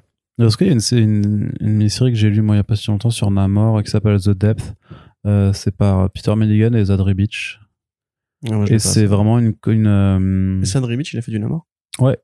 Waouh, un truc de ouf. Ouais ouais et c'est en fait ça fait euh, en fait c'est euh, Namor est quasiment pas pas dedans en fait l'histoire c'est une expédition euh, un peu c'est un peu une, une aventure à la Lovecraft tu sais ça, ça ça démarre un peu comme les montagnes hallucinées avec une expédition qui recherche une autre qui, qui est portée manquante sauf qu'en fait c'est dans un c'est dans un sous-marin quoi. Euh, parce que euh, justement euh, Namor est présenté comme une comme une forme de de légende que personne n'a vue et, euh, et limite un monstre en fait. Et du coup c'est en allant enquêter sous les profondeurs que voilà que l'équipage commence à avoir des visions ils commencent à péter un câble ils sont en huis clos. Et est-ce que Namor est là ou pas? Est-ce qu'il apparaît vraiment? Puis euh, les les- l'équipage du sous-marin commence à mourir et tout ça. Donc vraiment ambiance claustrophobe euh, de ouf et très euh, très angoissante et euh, bah, qui du coup qui est superbement euh, Ok. illustré euh, donc ça c'est ça, ça ça par contre ça fait vraiment partie bah c'était à l'époque Marvel Knights en plus c'était une mini-série Marvel Knights Ju- Juste, tant qu'on en a parlé de ça, le Namor de John Byrne, il l'avait fait ou pas? Euh, j'en ai aucune idée là Ça, là je l'ai pas coup, ça doit être ce qui s'est fait de plus agréable à l'œil. Je sais que La Roca avait fait du Namor aussi. Ah, mais après, ouais, peut-être que c'est un peu, un peu tendax aussi, celui de Byrne. Mais bref, tout ça pour dire que voilà, si, si on regarde un peu la liste des comics Namor historiques euh, de chez Marvel, il n'y a pas effectivement. il y a pas 12 000 tu oui, peux, il y a- il pas eu 12 000 volumes C'est pas du tout Aquaman, il a pas eu autant de. Enfin, remarque, Aquaman, il n'y a pas non plus 40 milliards de séries, mais euh, c'est pas du tout un personnage aussi connu. Et malgré son ancienneté, j'imagine effectivement que The First Mutant doit être. Puis là, là, voilà, tu mets la cover de Jay Lee, euh, les gens vont au moins être curieux, quoi. Ouais, c'est sûr. Et donc aussi euh, du Black Panther, on va avoir une édition intégrale du, du run de Adeline, euh, qui voit notamment bah, Shuri euh, prendre le costume de, de Black Panther. Donc ça, forcément, à mon avis, euh, Et c'est un putain de bon volume, ça, pour le coup. Ouais. Bah, tout le Black Panther de Lynn, il faut le lire de toute façon. Euh, ce qu'il avait fait avant avec Romita Junior. Oui, bah, bah, mais le premier arc en fait a déjà été édité plein de fois en Marvel Deluxe, en truc comme Mm. ça. Bah, ce euh, c'est la, euh, la réécriture des origines, puisque c'est là Mm. qu'intervient euh, notre ami Martin Freeman, euh, Ross, Ross, Everett Ross. Ouais. Voilà, qui du Attends, Everett Ross, il était pas déjà dans celui de. Non, mais en fait, il pré... en fait, le série commence... la série commence par un briefing. Il fait un briefing sur euh, le Black Panther au Pentagone, je crois. Parce qu'il était déjà dans celui de Christopher Priest. hein, oui, mais là, c'est le lien qu'on va dire qui est plus logique euh, Mm. avec le fait que ça devient l'agent officiel pour tout ce qui est Wakanda. Et donc, il fait un briefing. Il explique que euh, bah, T'Chaka a croisé Captain America, qui lui a pété la gueule. Puis tu vois T'Challa qui revient au pays. Il y a l'hérité, etc. C'est un truc qui a inspiré en partie le film de, de Coogler. Et ensuite, effectivement, euh, bon, Romita Junior n'était plus là. Super histoire d'ailleurs au début avec euh, Batroc aussi et le Rhino, où euh, le Rhino dit à Batroc, euh, ouais, les Français, on a dû vous sauver le cul pendant la Seconde Guerre mondiale parce que les nazis, machin. Et Batroc lui répond, ouais, mais en même temps, nous, on a financé votre, votre révolution à la con, bande de, bande, bande de gueux. Et c'est vraiment, c'est le truc vraiment le plus français qui ait jamais été écrit dans un comics, je pense. Donc là, effectivement, on arrive, et en plus, c'est bien parce que c'est une histoire qui est à mort. Dans les premières pages, il a un petit rôle à jouer. Euh, avec de, ouais, des dessins qui sont sympathiques pour l'époque, enfin qui sont très années 2000 Marvel. Euh, Ken Lashley notamment. Shuri va devenir euh, le Black Panther pas parce que euh, T'Challa est mort, mais parce qu'il est dans le coma. et effectivement une alliance de vilains avec Docteur Doom, enfin de vilains, de personnages un peu un peu gris qui font une proposition à T'Challa qui refuse et partant de là ils vont ils vont se venger. Bon, je vais pas trop en dire. Il faut, il faut, encore une fois, il faut aimer ce dessin, mais il est beaucoup plus conventionnel en comics que ce que je viens de vous décrire par rapport à Ariel Olivetti. Euh, une bonne histoire, moi je suis content qu'elle ressorte. Voilà, c'est la fin de cette euh, phrase. Yes. Et euh, pour finir un peu juste le tour d'horizon donc euh, des, des, des, sorties Marvel, il y a aussi eu ah, une, une, une, annonce qui était assez importante et sur laquelle personnellement je reste un peu dubitatif. C'est cette fameuse euh, collection Marvel Visionaries euh, qui démarre avec euh, cette idée de mettre le focus donc sur sur les créateurs et donc avec deux premiers albums qui sont annoncés, l'un consacré à Stanley et l'autre à Steve Ditko. Et c'est bah, pareil, c'est de, de, de, de l'album de c'est euh, avec du tirage limité à 1000 exemplaires. Ouais. Euh, chaque copie est numérotée, euh, truc euh, objet très luxueux et tout ça, et qui s'adresse a priori vraiment aux collectionneurs. Et toi-même dans ton article sur comicsblog.fr, tu faisais un comparatif, on le disait en, début de podcast, à Urban Limited. Ah bah oui, bah là c'est la cover euh, simili-cuir, euh, bah un peu comme ton Sandman d'ailleurs, je suis en train de me dire. Euh, le marquage à chaud, tous ces trucs-là qui font, qui font très joli à mettre sur un descriptif de, enfin de, de librairie. Mais derrière, effectivement, bon, alors l'avantage c'est que ça va pas forcément aller que dans l'évidence. C'est-à-dire qu'ils disent Marvel Visionaries, tu pourrais te dire oui, ça va encore être Amazing Fantasy 15 et tout. Bon, là pour le, le Ditko, euh, on va avoir du Incredible Hulk 6, Spider-Man 31, 33, enfin Amazing Spider-Man 31, 33, Daredevil euh, 162. Voilà, du, bon, il y a quand même évidemment Amazing Fantasy, mais 7, 10, 12, 13 et 14. Et là, en plus, le twist, c'est que c'est Amazing Adulte Fantasy. Oui. oui, parce que ça avait changé Et de ouais. titre plusieurs fois. ouais. Donc euh, voilà, enfin ça pas l'air de juste prendre évidemment les numéros 1 ou les premiers pas de les premières apparitions de chaque personnage. Plutôt les meilleurs numéros. ça. Hmm. Ils vont prendre le flex artistique euh, ou alors les moments où son style a vraiment évolué. Et c'est basé en fait sur une collection américaine qui, encore une fois, c'est de la transcription euh, script, euh, stricto sensu. Donc une collection qui a aussi fait du Claremont. Euh, ce serait par exemple intéressant d'avoir ça. Il y a eu du Burn aussi, je crois. Là, Stanley, Steve Ditko, bon évidemment, c'est parce qu'on a toujours les années anniversaires de Spider-Man et de Doctor Strange. Oui, Euh, et puis des Avengers de temps, enfin de tous les personnages qui sont nés en fait Avengers, euh, entre ça 61 et arrive. 63, ça permet de faire beaucoup d'anniversaires à la suite. Hein. C'est clair, bah, c'est un peu comme euh, les personnages apparus en, en 1940, 1941, 1942 chez DC en fait. Bah Euh, oui, bien sûr. régulièrement. Donc là, voilà, et pour Stanley, on aura du Fantastic Four 11, Fantastic Four Annual 3, Amazing Spider-Man 86-98. Euh, j'ai pas regardé à chaque, à chaque fois à quoi correspondait. Ils ont annoncé Euh, un prix ou pas? Je pense que ça va pas être euh, donné. Euh, 50 euros environ. Ouais, c'est ça. Bah, c'est moins cher que Urban Limited pour le coup. Mais, Mais, par contre, euh, il me semble que c'est plus cher que les éditions VO. Ah. Qui doit être euh, dans les 40, je crois. Donc, euh, ouais, je sais pas trop quoi en penser. Moi, j'avoue qu'il y a quand même beaucoup de collections en ce moment, en fait. Quelque bah, c'est ça, c'est ce que ça risque pas aussi de de confuser encore plus euh, le, le, le lectorat à force de multiplier les collections puisque euh, on a d'un côté donc bah, enfin voilà on a dit qu'on avait les 100% les deluxe les omnibus les euh, bah, les icons mais qui sont euh, qui existent quand même toujours dans, dans les rayons on va dire Euh, tu as maintenant les visionnaires qui arrivent, tu as les trucs à petit prix qui sont là, tu as aussi tout ce qui est soft cover parce qu'on continue aussi à publier bah, Inferno, X et tout ça et Marvel Comics de façon mensuelle. Et, euh, et ouais, c'est ça, c'est ce format un petit peu plus de, de, de, bah, de luxe, plus, euh, ouais, on va dire, euh, artiste orienté, euh, je sais pas. Je sais pas Mhm. si elle est, euh, enfin, non, de toute façon, elle n'est jamais nécessaire parce qu'on parle d'un, d'un truc de, de, de consommation et de, d'une offre, en fait, hein, par, Non, non, là, là en l'occurrence, c'est vraiment rendre hommage aux, aux gens qui ont fait les BD. C'est, enfin, si vous avez ouais, un choix, vraiment- mais bon. Non, mais si euh, vous avez un choix à faire, si vous êtes passionné par ce sujet, vous pouvez vous passer de lire le Nick Spencer ou Aaron et mettre de la thune là-dedans. Moi, c'est vraiment, en fait, c'est l'écart de Oui, prix. bah, que ça, de toute façon, tu peux toujours te passer de, de lire le Nick Spencer. Le prix plancher sur les, enfin, de, non, sur League of Geeks, League of Comics Geeks qui, qui liste, du coup, les albums Visionaries en VO, c'est vraiment 34,99. Bon, alors évidemment. Bah, alors après, faut voir- alors, doit- y avoir une différence, voilà, voilà. ça, mais personne les oblige à faire ça, hein.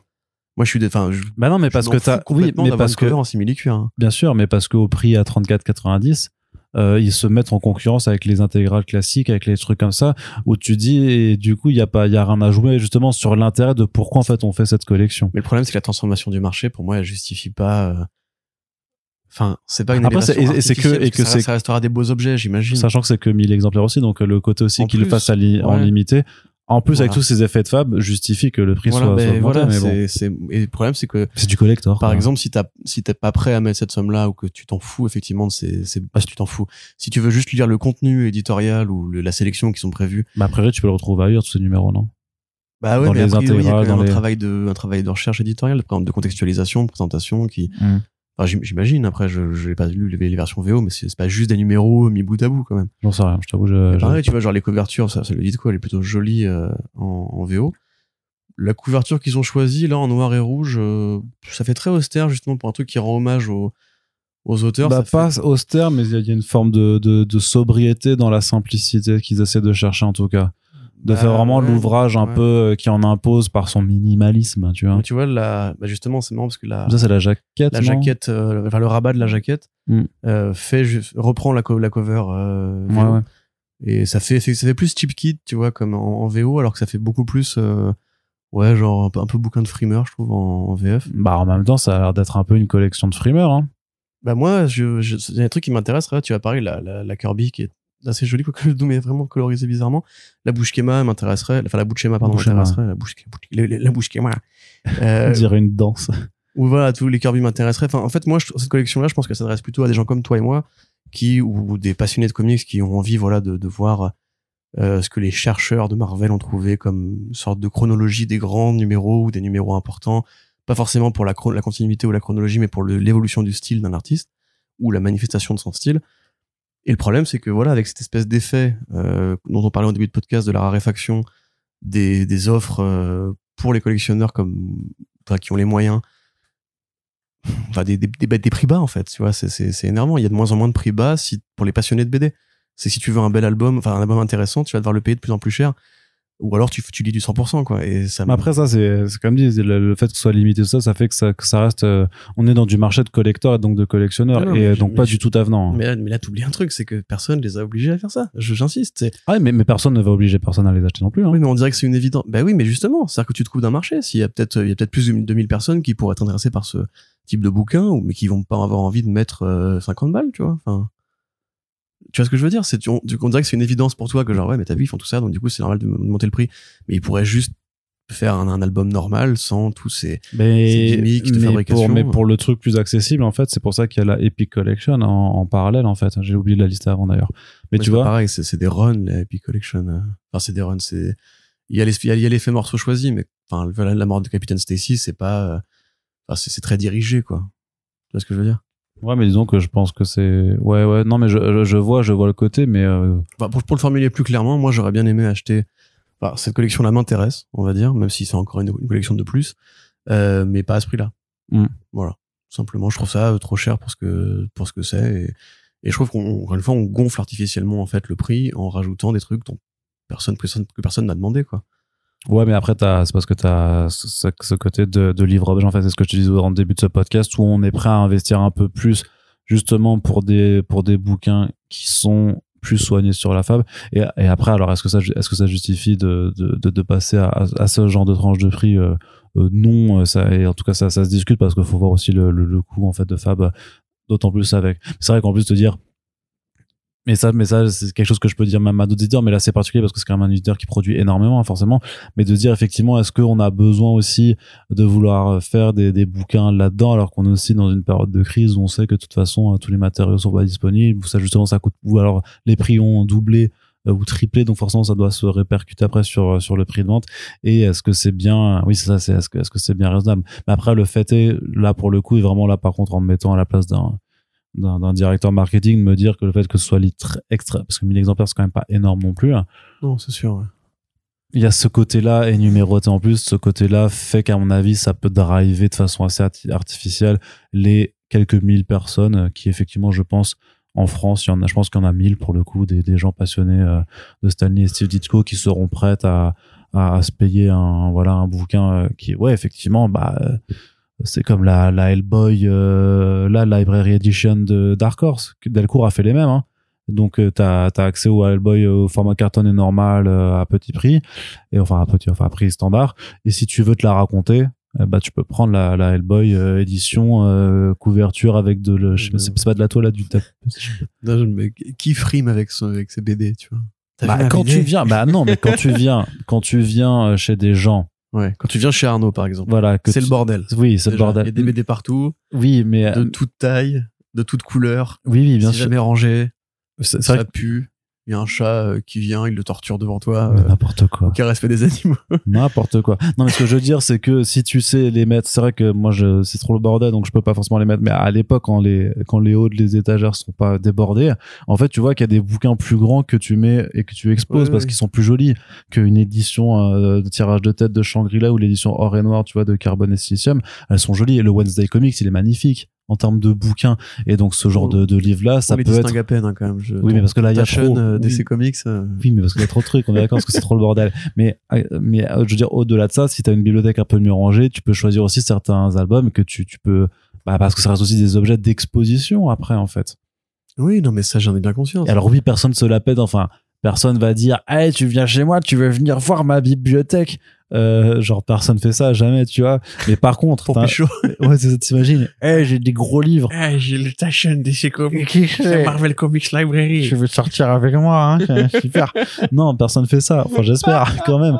Mais par contre, t'invites des, enfin, ouais, il y a des gens qui passent et tout ça. C'est bien exposé, bien présenté. Ça fera forcément déjà, euh, si c'est des bibliophiles et tout ça, ça fera toujours un petit, Hum, t'as, t'as ça, tu vois. Et euh, bah oui, ça fait partie, voilà. euh, les gens, euh, euh, tu peux kiffer les beaux bouquins. Bah non, mais vraiment. To Et- Sandman, hein, là. Ah bah le Sandman, franchement, il est stylé. Je sais que toi tu l'aimes pas, toi tu l'aimes pas, mais euh, la couverture simili cuir, le fait que tout- toutes les planches euh, ont le, le revêtement noir, du coup ça fait un bouquin qui est tout black et tout ça. Enfin, non non, il y a franchement la- l'édition, elle est soignée, elle est soin, elle est soin, on dit, euh, dit- je, je dirais même. Et du coup, bah clairement, C'est des gentrifiés Sandman. mais, n'importe quoi. mais du coup, c'est- là par contre effectivement. Je suis chez Wam comme ça, euh, mes colocs qui sont pas là, je ramène une meuf, paf, je sors le Sandman Allez. sur la table. Eh, t'as je- vu euh, la série Du Netflix coup- Du coup, Attends, je vais montrer. Est-ce que c'est un vrai non mais pas. Oh, non. Le bouquin, il est trop beau, frère. Mais non, mais justement, tu fais, tu fais l'air de rien, tu le poses sur la table de- du séjour, l'air de rien, et là, elle fait, oh, mais c'est un ami du Sandman que t'as là, ou t'es Oh, content oui. de me voir. Oui, tu sais, Trop fois rien, hein. Voilà, c'est ça. Édition collector, euh, dédicacé par Guiman. Voilà, c'est mon pote, on s'appelle, on fait les bouffes. Est-ce que tu veux un peu de, de brandy maintenant Mais tu vois ce que je veux dire un alcool de luxe, le brandy. hein. Ouais, j'en sais rien, moi, je je bois pas d'alcool. Mais euh, du, Qu'est-ce que tu viens de dire? Un mensonge peut-être. Voilà. mais tu vois ce que non mais tu vois ce que je veux te dire juste sur le côté un peu euh, objet de collection c'est de, ces- de ces bouquins qui euh, voilà sur sur un marché de niche de niche de niche et qui euh, c'est- mais c'est comme, je veux dire, euh, Urban Limited aussi ça n'a pas besoin d'exister techniquement Oh, mais dans ce cas-là, enfin, dans ce cas-là, tu, tu vas chez ton imprimeur, tu fais imprimer une, une- la couverture, Mm. tu prends un cadre et tu, tu le mets au-dessus de ta bibliothèque et les fait elle-même, tu vois. Enfin, ah bah non mais c'est- c'est c'est des livres, c'est fait pour être lu. Oui C'est pas des, c'est pas des statuettes. bah, y a, bah mais si t'avais vu en plus ce truc on est en train de complètement di- di- diverger sur la fin de ce Les faux, podcast les faux bouquins. hein. les, les ouais les faux bouquins pour influenceurs ça, euh, je machin ça abject. qui servent vraiment pour le coup ça abject, de- vraiment. Ben moi aussi. mais parce que mais si c'était vrai des, parce que Amit des vrais bouquins parce que t'as tout ce rayon quand même des beaux livres les livres d'art les livres machin Ouais, ouais. qui sont clairement des livres que tu lis de temps en temps mais sinon tu les poses comme ça sur ta table basse avec du verre en dessous et, et ça fait bien parce que tu fais ah t'as euh, tout l'art de Van Gogh tu fais sympathique, Moi, j'ai pas, les, pas les moyens d'avoir ce genre de caprice de riche, en fait. mais parce que oui mais Alors, parce que ça s'adresse à une partie plus fortunée Ouais. du lectorat de base bien sûr Accessoirement, les bouquins, il faut les lire. Sinon, ça sert à rien. Voilà. Donc, lisez vos livres, arrêtez de les poser bêtement. On les distingue même plus et de foutre du bordel devant avec des Batmobile Lego. Là. critique pas Ah, par mon, contre, juste mon si on- bordel Même imaginons que c'est vrai, quand même, la cover qu'ils ont pris pour le Ditko, je trouve qu'elle est même pas spécialement attrayante en tant qu'objet de déco, tu vois. ouais Bah, rouge Bah, et bah, noir, après- je vois, c'est complémentaire. Bah, c'est un peu Stendhal, quoi, tu vois. Oh, oh, quand même, le rouge et le noir, tu Non, vois. mais pff, Oh, oui, franchement, j'avais- la référence. T'avais la ref ouais, Je sais pas, peut-être t'as- je je me rappelle jamais si t'as fait une fac littéraire ou pas, mais. euh, bien sûr. Avec euh, la Cosette, là. la Et fameuse. puis, euh, de. de... Jean Valjean. Jean Valjean. J'arrive même pas, j'arrive pas à rentrer dans la blague, j'en peux plus. Bon, alors. Et la dernière, le Oui, dernier bah, point, c'est quand même l'unique, l'unique annonce indé euh, de, de tous ces big news et qui est quand même le Made in Korea. Le Made C'est in. la seule Il n'y a pas eu. Il y a pas eu d'autres annonces indé, non Ouais, bah en même temps, Panini. Hein. Bah, Euh, ils en font c'est pas, ils en font pas des masses. Donc, euh, Made in Korea de Jeremy Holt et de George Scholl. Oui. Voilà. Très bien. De quoi ça parle Ah, pardon. Oui, c'est ça, exactement. Bah oui. Je, je suis là pour ça, en fait. Bah, ça parle d'un monde euh, futuriste euh, un peu inspiré par Real Humans ou, ou un peu carbone et silicium si on veut, dans lequel en fait euh, les familles ont du mal à avoir des enfants, enfin les familles infertiles on va dire, enfin les, les couples qui n'arrivent pas à se reproduire, à, à, à projeter un enfant. Comment on dit? Putain, mais je, je perds mes mots là, c'est Des couples qui n'arrivent pas à avoir un enfant Voilà, de façon euh, naturelle ou assistée. eh ben, ils peuvent acheter un petit robot euh, qui simule en fait un, un enfant avec une IA euh, censée se limiter au stade de l'enfance. Un ingénieur coréen qui, fait, qui travaille dans une, euh, une de ces usines, une de ces manufactures de- d'enfants artificiels, va créer un algorithme qui en fait remplace l'IA euh, statique par une IA exponentielle. Et donc en fait, il la met dans un, un enfant, enfin dans un, un faux enfant, qui va être acheté par un couple, euh, un couple dont la mère est, enfin dont la femme est asiatique, elle est chinoise, et dont le père est américain, et ils vivent un mode de vie très euh, très wasp, euh, banlieue américaine un peu un peu blindée avec une maison et tout. Mm. Donc le point de départ c'est ça. Ensuite on va suivre un petit peu l'évolution de de la petite. euh, qui effectivement bah, est à la fois un robot parce qu'elle peut lire euh, des tonnes de, de pages et tout comprendre, tout interpréter. Elle a un, un schéma d'an- d'analyse littéraire d'ailleurs qui est très développé. Et en même temps, on voit que les parents bah, comprennent qu'elle est très en avance sur d'autres robots et essaient de la mettre à l'école. Donc voilà, elle va aller à l'école. Pendant ce temps-là, l'ingénieur, lui, qui a donc violé les règles de son entreprise en insérant l'algorithme, se fait virer et va essayer de retrouver le robot aux États-Unis pour l'observer parce qu'en fait, lui, c'est une expérience à, ciel ouvert entre guillemets. Il veut voir comment elle se comporte dans, dans le monde social et compagnie. Donc c'est un truc qui au départ t'apparaît comme une sorte de ouais de, de, de repompe de plein de, de grandes œuvres que tu as déjà vues ou lues, comme Real Humans effectivement, mais pas que.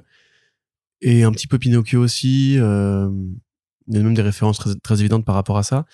Ça parle du dialogue entre l'Asie et l'Occident, à la fois sur le plan justement d'évolution technique, mais aussi sur le plan des flux migratoires et euh, de l'adoption de- d'enfants asiatiques par des couples américains, enfin nord-américains. Euh, parce que justement, Jeremy Holt lui-même est euh, en fait un d'origine vietnamienne, je crois, peut-être coréenne aussi en fait, qui a été adopté en fait par des parents américains. Donc il y a aussi une part de biographie ou de sensibilité biographique à l'intérieur. C'est une très bonne histoire qui arrive euh, par son rythme et, la douceur de ce qu'elle convoque à éviter pas mal de pièges. Euh, tu vois, c'est pas Blade Runner, c'est pas Robocop, c'est pas, euh, même pas Gun, tu vois, c'est vraiment, ça parle plus de la parentalité, d'avoir un enfant surdoué, de, comment l'humain en fait est parfaitement capable de, de, se laisser berner par une IA si celle-ci est capable de, de communiquer une émotion. Donc c'est aussi quelque part une BD un peu lanceuse d'alerte parce que tu vois euh, là il y a beaucoup d'études qui sont menées sur le sujet aux États-Unis mais pas que où on voit tu sais même les japonais ils ont inventé une sorte de petit euh, de petite peluche qui ressemble à un pingouin un peu. Et en fait quand tu fais des études sur le, les, les processus chimiques du cerveau tu vois que l'humain arrive parfaitement à se laisser berner. Et en fait il se dit euh, quand la créature lui envoie des signaux positifs genre, par exemple il la caresse et la créature fait une sorte de bruit qui signifie merci ou je t'aime et tout le cerveau en fait comme toi avec un Tamagotchi ou quand tu vois ton Pikachu qui tressaute de joie dans Pokémon jaune, tu te dis, ouais, trop bien, il m'aime et tout. Alors qu'en fait, rien, c'est juste euh, de la virtualité. Donc ça parle un petit peu de ça, ça parle un petit peu effectivement du côté scientifique, est-ce qu'ils vont pas aller trop loin un jour et créer vraiment une IA qui va euh, finir par, euh, rendre l'être humain obsolète. Et c'est très bien dessiné, c'est super cool, je vous la conseille, évidemment. Et c'est d'ailleurs pareil, un choix de, un choix de BD pour de l'indé en France qui est assez surprenant. Quand, quand on avait fait la news aux États-Unis, enfin aux États-Unis, en VO, je m'attendais pas à ce que euh, ça soit adapté euh, chez Panini, hein, parce que par rapport à leur offre, euh, leur offre indé habi- habituelle, on n'est pas du tout là-dedans. Donc, Bah, ils ont quand même fait euh, Good Night Paradise. hein. Donc ils sont, euh, ils ont quand même quelques titres indés. euh, Ouais, après, est-ce que, est-ce que Dysart, c'est pas un mec plus connu que Holt, quand même? Alors très certainement, euh, oui. Paradise, il savait qu'il y aurait, qu'il allait avoir des prix, enfin, en tout cas, des sélections. euh. Bah, qui dit que celui-là aura pas une Je sélection sais pas, euh, oui, non, c'est pas idiot du tout, effectivement, mais euh, je pensais plutôt, tu sais, au fait qu'ils ont des trucs un peu plus polar, un peu plus musclés, un peu Mm. plus hollywoodien, ou même souvent des grands auteurs comme Lemire ou Ennis. Donc, euh, ouais. non, Moi, je serais pas- curieux de savoir qui, qui a choisi de, qui a demandé à Pas ce- une critique, hein, moi je suis content. Voilà, c'est un bon album. Très bien. Très bien. Bah écoute, euh, Quentin, on a fini euh, ce débrief. Une, conclusion un petit peu sur, euh, sur, sur, sur ces annonces ou, ou, pas? Bah alors, sur le contenu proprement dit, vous avez dû voir que j'ai dû être un peu mesuré par rapport à pas mal d'albums. C'est pour une raison toute bête, c'est déjà effectivement le format omnibus, moi, n'est pas un truc que je consomme avec plaisir. Et le fait que Panini doit composer avec l'actualité de Marvel qui est pas toujours un truc euh, ultra reluisant.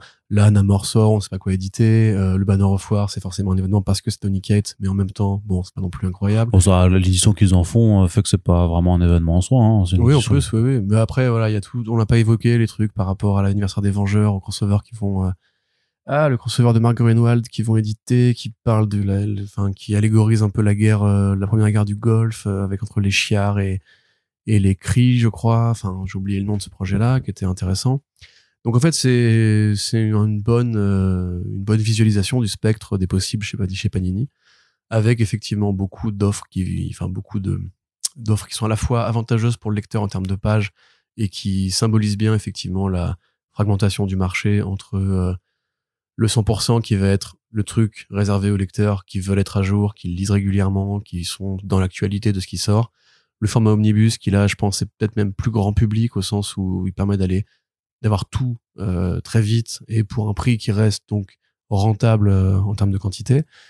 Et qui en même temps bah voilà pour beaucoup de vieux lecteurs qui ont lâché euh, Marvel à un moment donné comme par exemple pour les séries de Mark Millar ça leur permet de revenir en arrière comme pour Heroes Return aussi de retrouver leurs souvenirs d'enfance avec un gros bébé qui est récompensant en termes de, de tout ce qu'il y a dedans.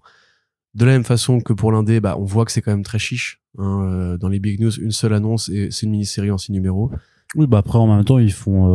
Euh... bah Urban en fait plus par exemple Ah, bah, bien sûr. Non, mais la gamme, attends, mais la gamme indé de Panini, euh, c'est pas du tout pour ça qu'ils sont connus, de toute façon. Oui, c'est pas euh. une critique, justement, c'est ce que je dis, ça reste très chiche. Ah oui. Il n'y a pas, pas d'évolution de ce, de ce point de vue-là. Bah, peut-être que les indés Euh. qu'ils ont tenté de sortir de chez Aiwa ou, Ouais, ou TKO n'ont pas Ah, fonctionné. bah, ouais. ça, J'en suis quasiment sûr.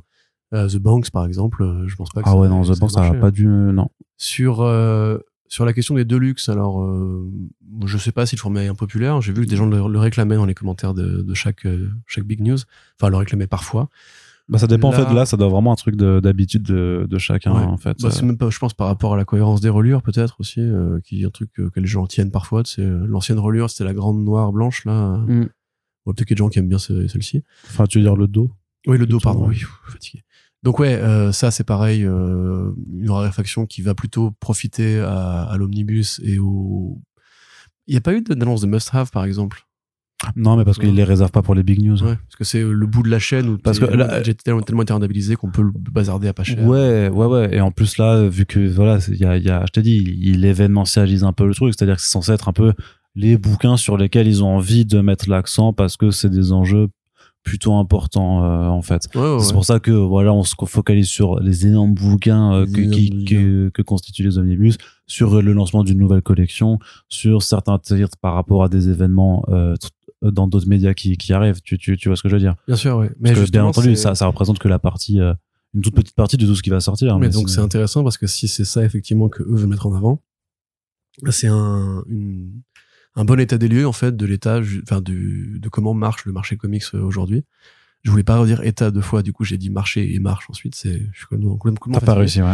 Ouais, euh, comment fonctionne le marché comics aujourd'hui avec, comme on l'a dit depuis tout à l'heure, euh, une, un intéressement au- à la quantité de pages pour justifier des prix plus élevés qui font monter les CA et qui permettent d'éviter les risques, avec euh, davantage de, enfin, l'apparition d'un format plus luxueux, la multiplication des collections, comme chez Urban, hein, on a Urban Nomad, Urban, le grand Urban, le Urban Comics traditionnel et ses sous-poches ses sous-poches de DC Deluxe, DC machin, DC Comics, euh, DC Archives et tout. Là, en termes de contenu, je suis content de voir que justement, on n'abandonne pas les archives, que des mecs trucs comme, comme Kill Raven peuvent sortir aujourd'hui, qu'on n'oublie pas les grands moments de, des Avengers d'hier, ou même que Ant-Man voilà, va pouvoir démarrer et rejoindre ses potes euh, dans le rayon des papiers glacés. Donc, euh, ouais, enfin, dans l'ensemble, il y a, comme d'habitude, en fait, c'est quand tu fais un bilan, on va dire, de, du catalogue d'un éditeur, t'as toujours euh, une petite partie de comics qui sont vraiment très intéressants à lire, une partie que c'est un peu le tout venant où ça dépend des goûts, ça dépend des sensibilités des uns et des autres, ou de l'expérience générationnelle des uns et des autres, et une partie qui est vraiment complètement indispensable et inintéressante. Là, on a parlé, voilà, de Spencer, on a parlé de, de Aaron. Euh, ce qui est rigolo, parce que c'est les trucs les plus modernes, en fait, qui sont les moins intéressants proportionnellement à des grands chefs-d'œuvre comme le, le Daredevil de, De de Quesada. Quesada. À côté, t'as quand même le, je me corrige, t'as quand même le Punisher de Aaron qui euh, sauve un peu le tout, je pense, par rapport à Banner of War, par rapport à, à Avengers et tout. Ouais. Euh, mais ouais, en fait, c'est, bah, c'est comme, c'est comme chaque année, quoi. C'est toujours un peu, euh, enfin, en dehors des évolutions, des formats, des tailles, des prix, c'est toujours, voilà, c'est, il y a toujours à boire et à manger. Euh, Il y a beaucoup de personnages qui sont mis euh, dans la boucle, y compris des trucs un peu plus rares. Je suis content. Enfin, je suis content sans être content. Je sais, je sais ce que je vais acheter en tout cas. Ouais, d'accord. Très, très bien. Et toi, Arnaud, ton bilan? Quel Bon, moment? Moi, j'ai Genre, pas de bilan. instant. Hein? Moi, je fais pas de bilan, moi. Tu fais un bilan. Non, je fais pas Fais de bilan. bilan, Arnaud. Mais non, parce que mon analyse, elle est pas différente de la tienne. Bah, en même temps, on a le même regard aussi, parce qu'on a même, la on a même les mêmes façon. yeux. Effectivement, c'est vrai. On se les prête en fait. Alors, euh, il y a déjà ça, effectivement. D'ailleurs, ça pose parfois problème. mais c'est surtout que j'ai à peu près le, le- le- même, le, le même regard, le, même positionnement là- là-dessus que toi. C'est-à-dire que parmi tout ce qui sort, de toute façon, clairement, il n'y a pas du tout euh, tout qui a acheté, en fait, qui a à prendre Ah ou bah qui a à oui. lire, d'ailleurs, même d'ailleurs, parce qu'on parle, on parle d'a- d'achat, d'achat, d'achat. Il y a d'autres façons d'a- d'aborder les bouquins, euh, euh, le prêt entre potes, les, des commandes auprès des bibliothèques aussi, ou euh, si vous avez les vraiment le temps, colocataires qui taxent les BD à de leur coloc journaliste. par exemple. Par exemple, ça, c'est vraiment ça, assez honteux. hein. ça, c'est vraiment un truc euh, Merde, qui, la qui, sarcasme. qui- qui est souvent fait. Euh, mais surtout, euh, non, mais même euh, si tu veux au pire te poser dans une fac et lire un omnibus. Bah, oui, bah, attends, bah, rigoles, Après, il y en a- sont- Ils sont toujours là, les mecs qui tiennent les murs à la Fnac. Hein. ouais, non, bien sûr. Mais ils ont pas tort. Ils ont pas tort du tout de le faire. Ah bah si, parce que si, des fois ils lisent. Ça dépend, ça dépend. Quand, quand ils lisent Ecstatix, du coup, ils, ils ont pas tort. Mais euh, le truc, c'est que parfois, je sais par contre, t'as des, ces genres de bouquins souvent émis sous cellophane ou pas. Je pense que c'est peut-être un peu plus dur de. Par contre, franchement, oui, c'est clair que si vous voulez vraiment rattraper Nick Spencer, eh, vas-y, va à la Fnac. Oh, il est pas sous cello, Euh, Nick il Spencer. est pas sous scellé, tu le lis comme ça, euh, et puis voilà. Par contre, faites ça que à la Fnac, parce que si, il y, a des- il y a des libraires qui galèrent et ils sont pas. Oui, dans les librairies indépendants, faut les soutenir par contre. Donc effectivement, faut pas le faire, faut le pas faire là- là-dessus quoi. Mais donc voilà, c'est ça, c'est toujours l'idée. De toute façon, c'est toujours d'orienter vers ces lectures, vers les lectures là. Donc euh, sur l'un ou l'autre omnibus en question, sur l'unique titre indé parce que c'est un bon titre indé, et puis bien entendu d'aller quand même s'intéresser. Euh, ce qui est presque contradictoire parce qu'on n'a jamais fait encore euh, d'émission spéciale sur euh, les sorties indé, enfin les annonces d'éditeurs indés, mais parce qu'il n'y a pas de tel volume de publication et donc euh, généralement les sorties des éditeurs indés, on en parle dans les front pages euh, et on met l'accent dessus. par contre, parce que clairement dans les front pages en général, on débriefe pas non plus tout ce que sort justement Urban et Panini en général parce qu'il y a beaucoup beaucoup trop de trucs et des, choses qui sont vraiment voilà qui intéressent de toute façon les gens qui sont fans et déjà convaincus. Donc l'idée sera plutôt de dire bah voilà quand il y a un Billionaire Island qui sort, quand bah il y a un Made in Korea qui sort, essayons plutôt d'aller euh, vers euh, vers ces titres-là, effectivement plutôt que que dans dans les dans des sorties euh, beaucoup plus conventionnelles. En tout cas, l'important voilà, on voulait c'était juste une émission qu'on voulait faire un petit peu parce que c'est arrivé à la fin de l'été, que c'était quand même quelque chose dont il fallait à notre sens discuter, parce que vous l'avez vu que au-delà même du juste du programme et des titres en question, ça permet de discuter ben, d'autres points sur sur des questions plus de stratégie éditoriale, de lectorat, de découpage des, euh, du euh, en fait ben, du euh, du lectorat en termes que en termes de, de pas de niveau de vie mais de capacité en fait de, de, de lecture hein, par rapport au, Pouvoir d'achat. au pouvoir d'achat. Merci beaucoup. Euh, des questions qui forcément, en plus, clairement, hein, mais c'est c'est con, mais sur des facteurs beaucoup plus extérieurs parce qu'on parle de, en ce moment, dans l'actualité, de, de la fin de l'abondance, là, de je sais pas quoi, de, de crise énergétique et de, non, mais disons que ça va aussi avoir un impact Ah bah à, sur le pouvoir d'achat aussi dans les loisirs et que évidemment ouais. forcément, ça, ça, ça a aussi l'incidence en presse sur, sur tout ça. Donc, euh, Bah, de la même façon que, enfin, tu vois, je pense à des trucs tout bêtes. euh, le circuit de l'occasion s'est vach- vachement développé grâce à Internet depuis 10-15 ans. Peut-être qu'il y a aussi des nouvelles formes de consommation à trouver. Achetez vrai un qu'il y a bouquin, revendez-le, tu vois. Qu'à une époque, il y avait Saint-Michel, ça n'existe plus maintenant. Mais après, sur un temps court, c'est difficile, quoi, de, de se dire, je vais, je vais, je vais prendre un bouquin, je vais vite le rendre parce que toi, tu te perds. Ça devient intéressant pour ceux qui le prennent après en occasion. Mais pour toi qui, euh, qui, qui l'a acheté neuf, Oui, non, mais par pas- exemple, euh, regarde, t'as, t'as tes six premiers tomes de Amazing Spider-Man par Nick Spencer parce que t'es un Yankee et t'as pas envie forcément de lire la suite. Par contre, t'as envie de lire vraiment euh, avec énergie, euh, je ne sais pas, un truc qu'on a listé là, tu les revends à un autre Yankee, tu lui prends sa thune, du coup, ça te fait une sorte de, enfin, de, de prime à l'achat pour le suivant, tu vois, ça, c'est des trucs qui peuvent exister aussi. Et en plus, ça permet que les, parce que si vous achetez en occasion, vous, vous n'achetez pas un bouquin qui a été produit expré- expressément pour ça, donc vous ne participez pas à aggraver la crise du papier. Enfin, tu vois, c'est vraiment des trucs euh, auxquels Oui. moi je crois, tu vois, parce qu'on parle de l'occasion, enfin, on parle de la bibliothèque, on parle du prêt. c'est vrai que l'occasion, faut aussi en parler. Mais l'occasion, c'est aussi super important. Et Moi, moi j'ai acheté plein de BD d'occasion comme ça, ou revendu des BD d'occasion d'ailleurs. Et en définitive, il y a tellement de trucs à lire dans le passé qu'on peut comme ça euh, considérer que c'est une partie à, à cultiver, quoi. Tout à fait, ouais. Moi, je suis d'accord avec toi aussi là-dessus. Ouais, c'est sympa, merci Arnaud. un truc, à, un truc à aborder. En tout cas, voilà, on espère que cette émission vous a plu, euh, puisque a priori, bah, on a quand même passé une bonne heure et quelques à, à discuter de, de comics dans Oh. voilà. Donc c'est toujours cool de parler de bande dessinée. N'hésitez pas à nous faire vos retours, que vous avez pensé de ces annonces, s'il y a des choses qui vous intéressent dans le programme de publication, si au contraire vous trouvez qu'il y a trop de collections, trop de prix, trop de machin, vous pouvez aussi également nous en faire part. On aime toujours lire vos réactions sur ces sujets-là qui vous concernent en premier lieu, hein. évidemment, parce que le lectorat, c'est vous. Et donc, on vous rappelle que vous C'est pouvez, nous aussi. voilà, nous, que, c'est vous. Oui, mais on... tu tu m'ag- tu m'agaces. On vous rappelle que si vous aimez ce travail, vous pouvez le soutenir tout simplement en partageant les podcasts sur vos réseaux sociaux, en en parlant autour de vous.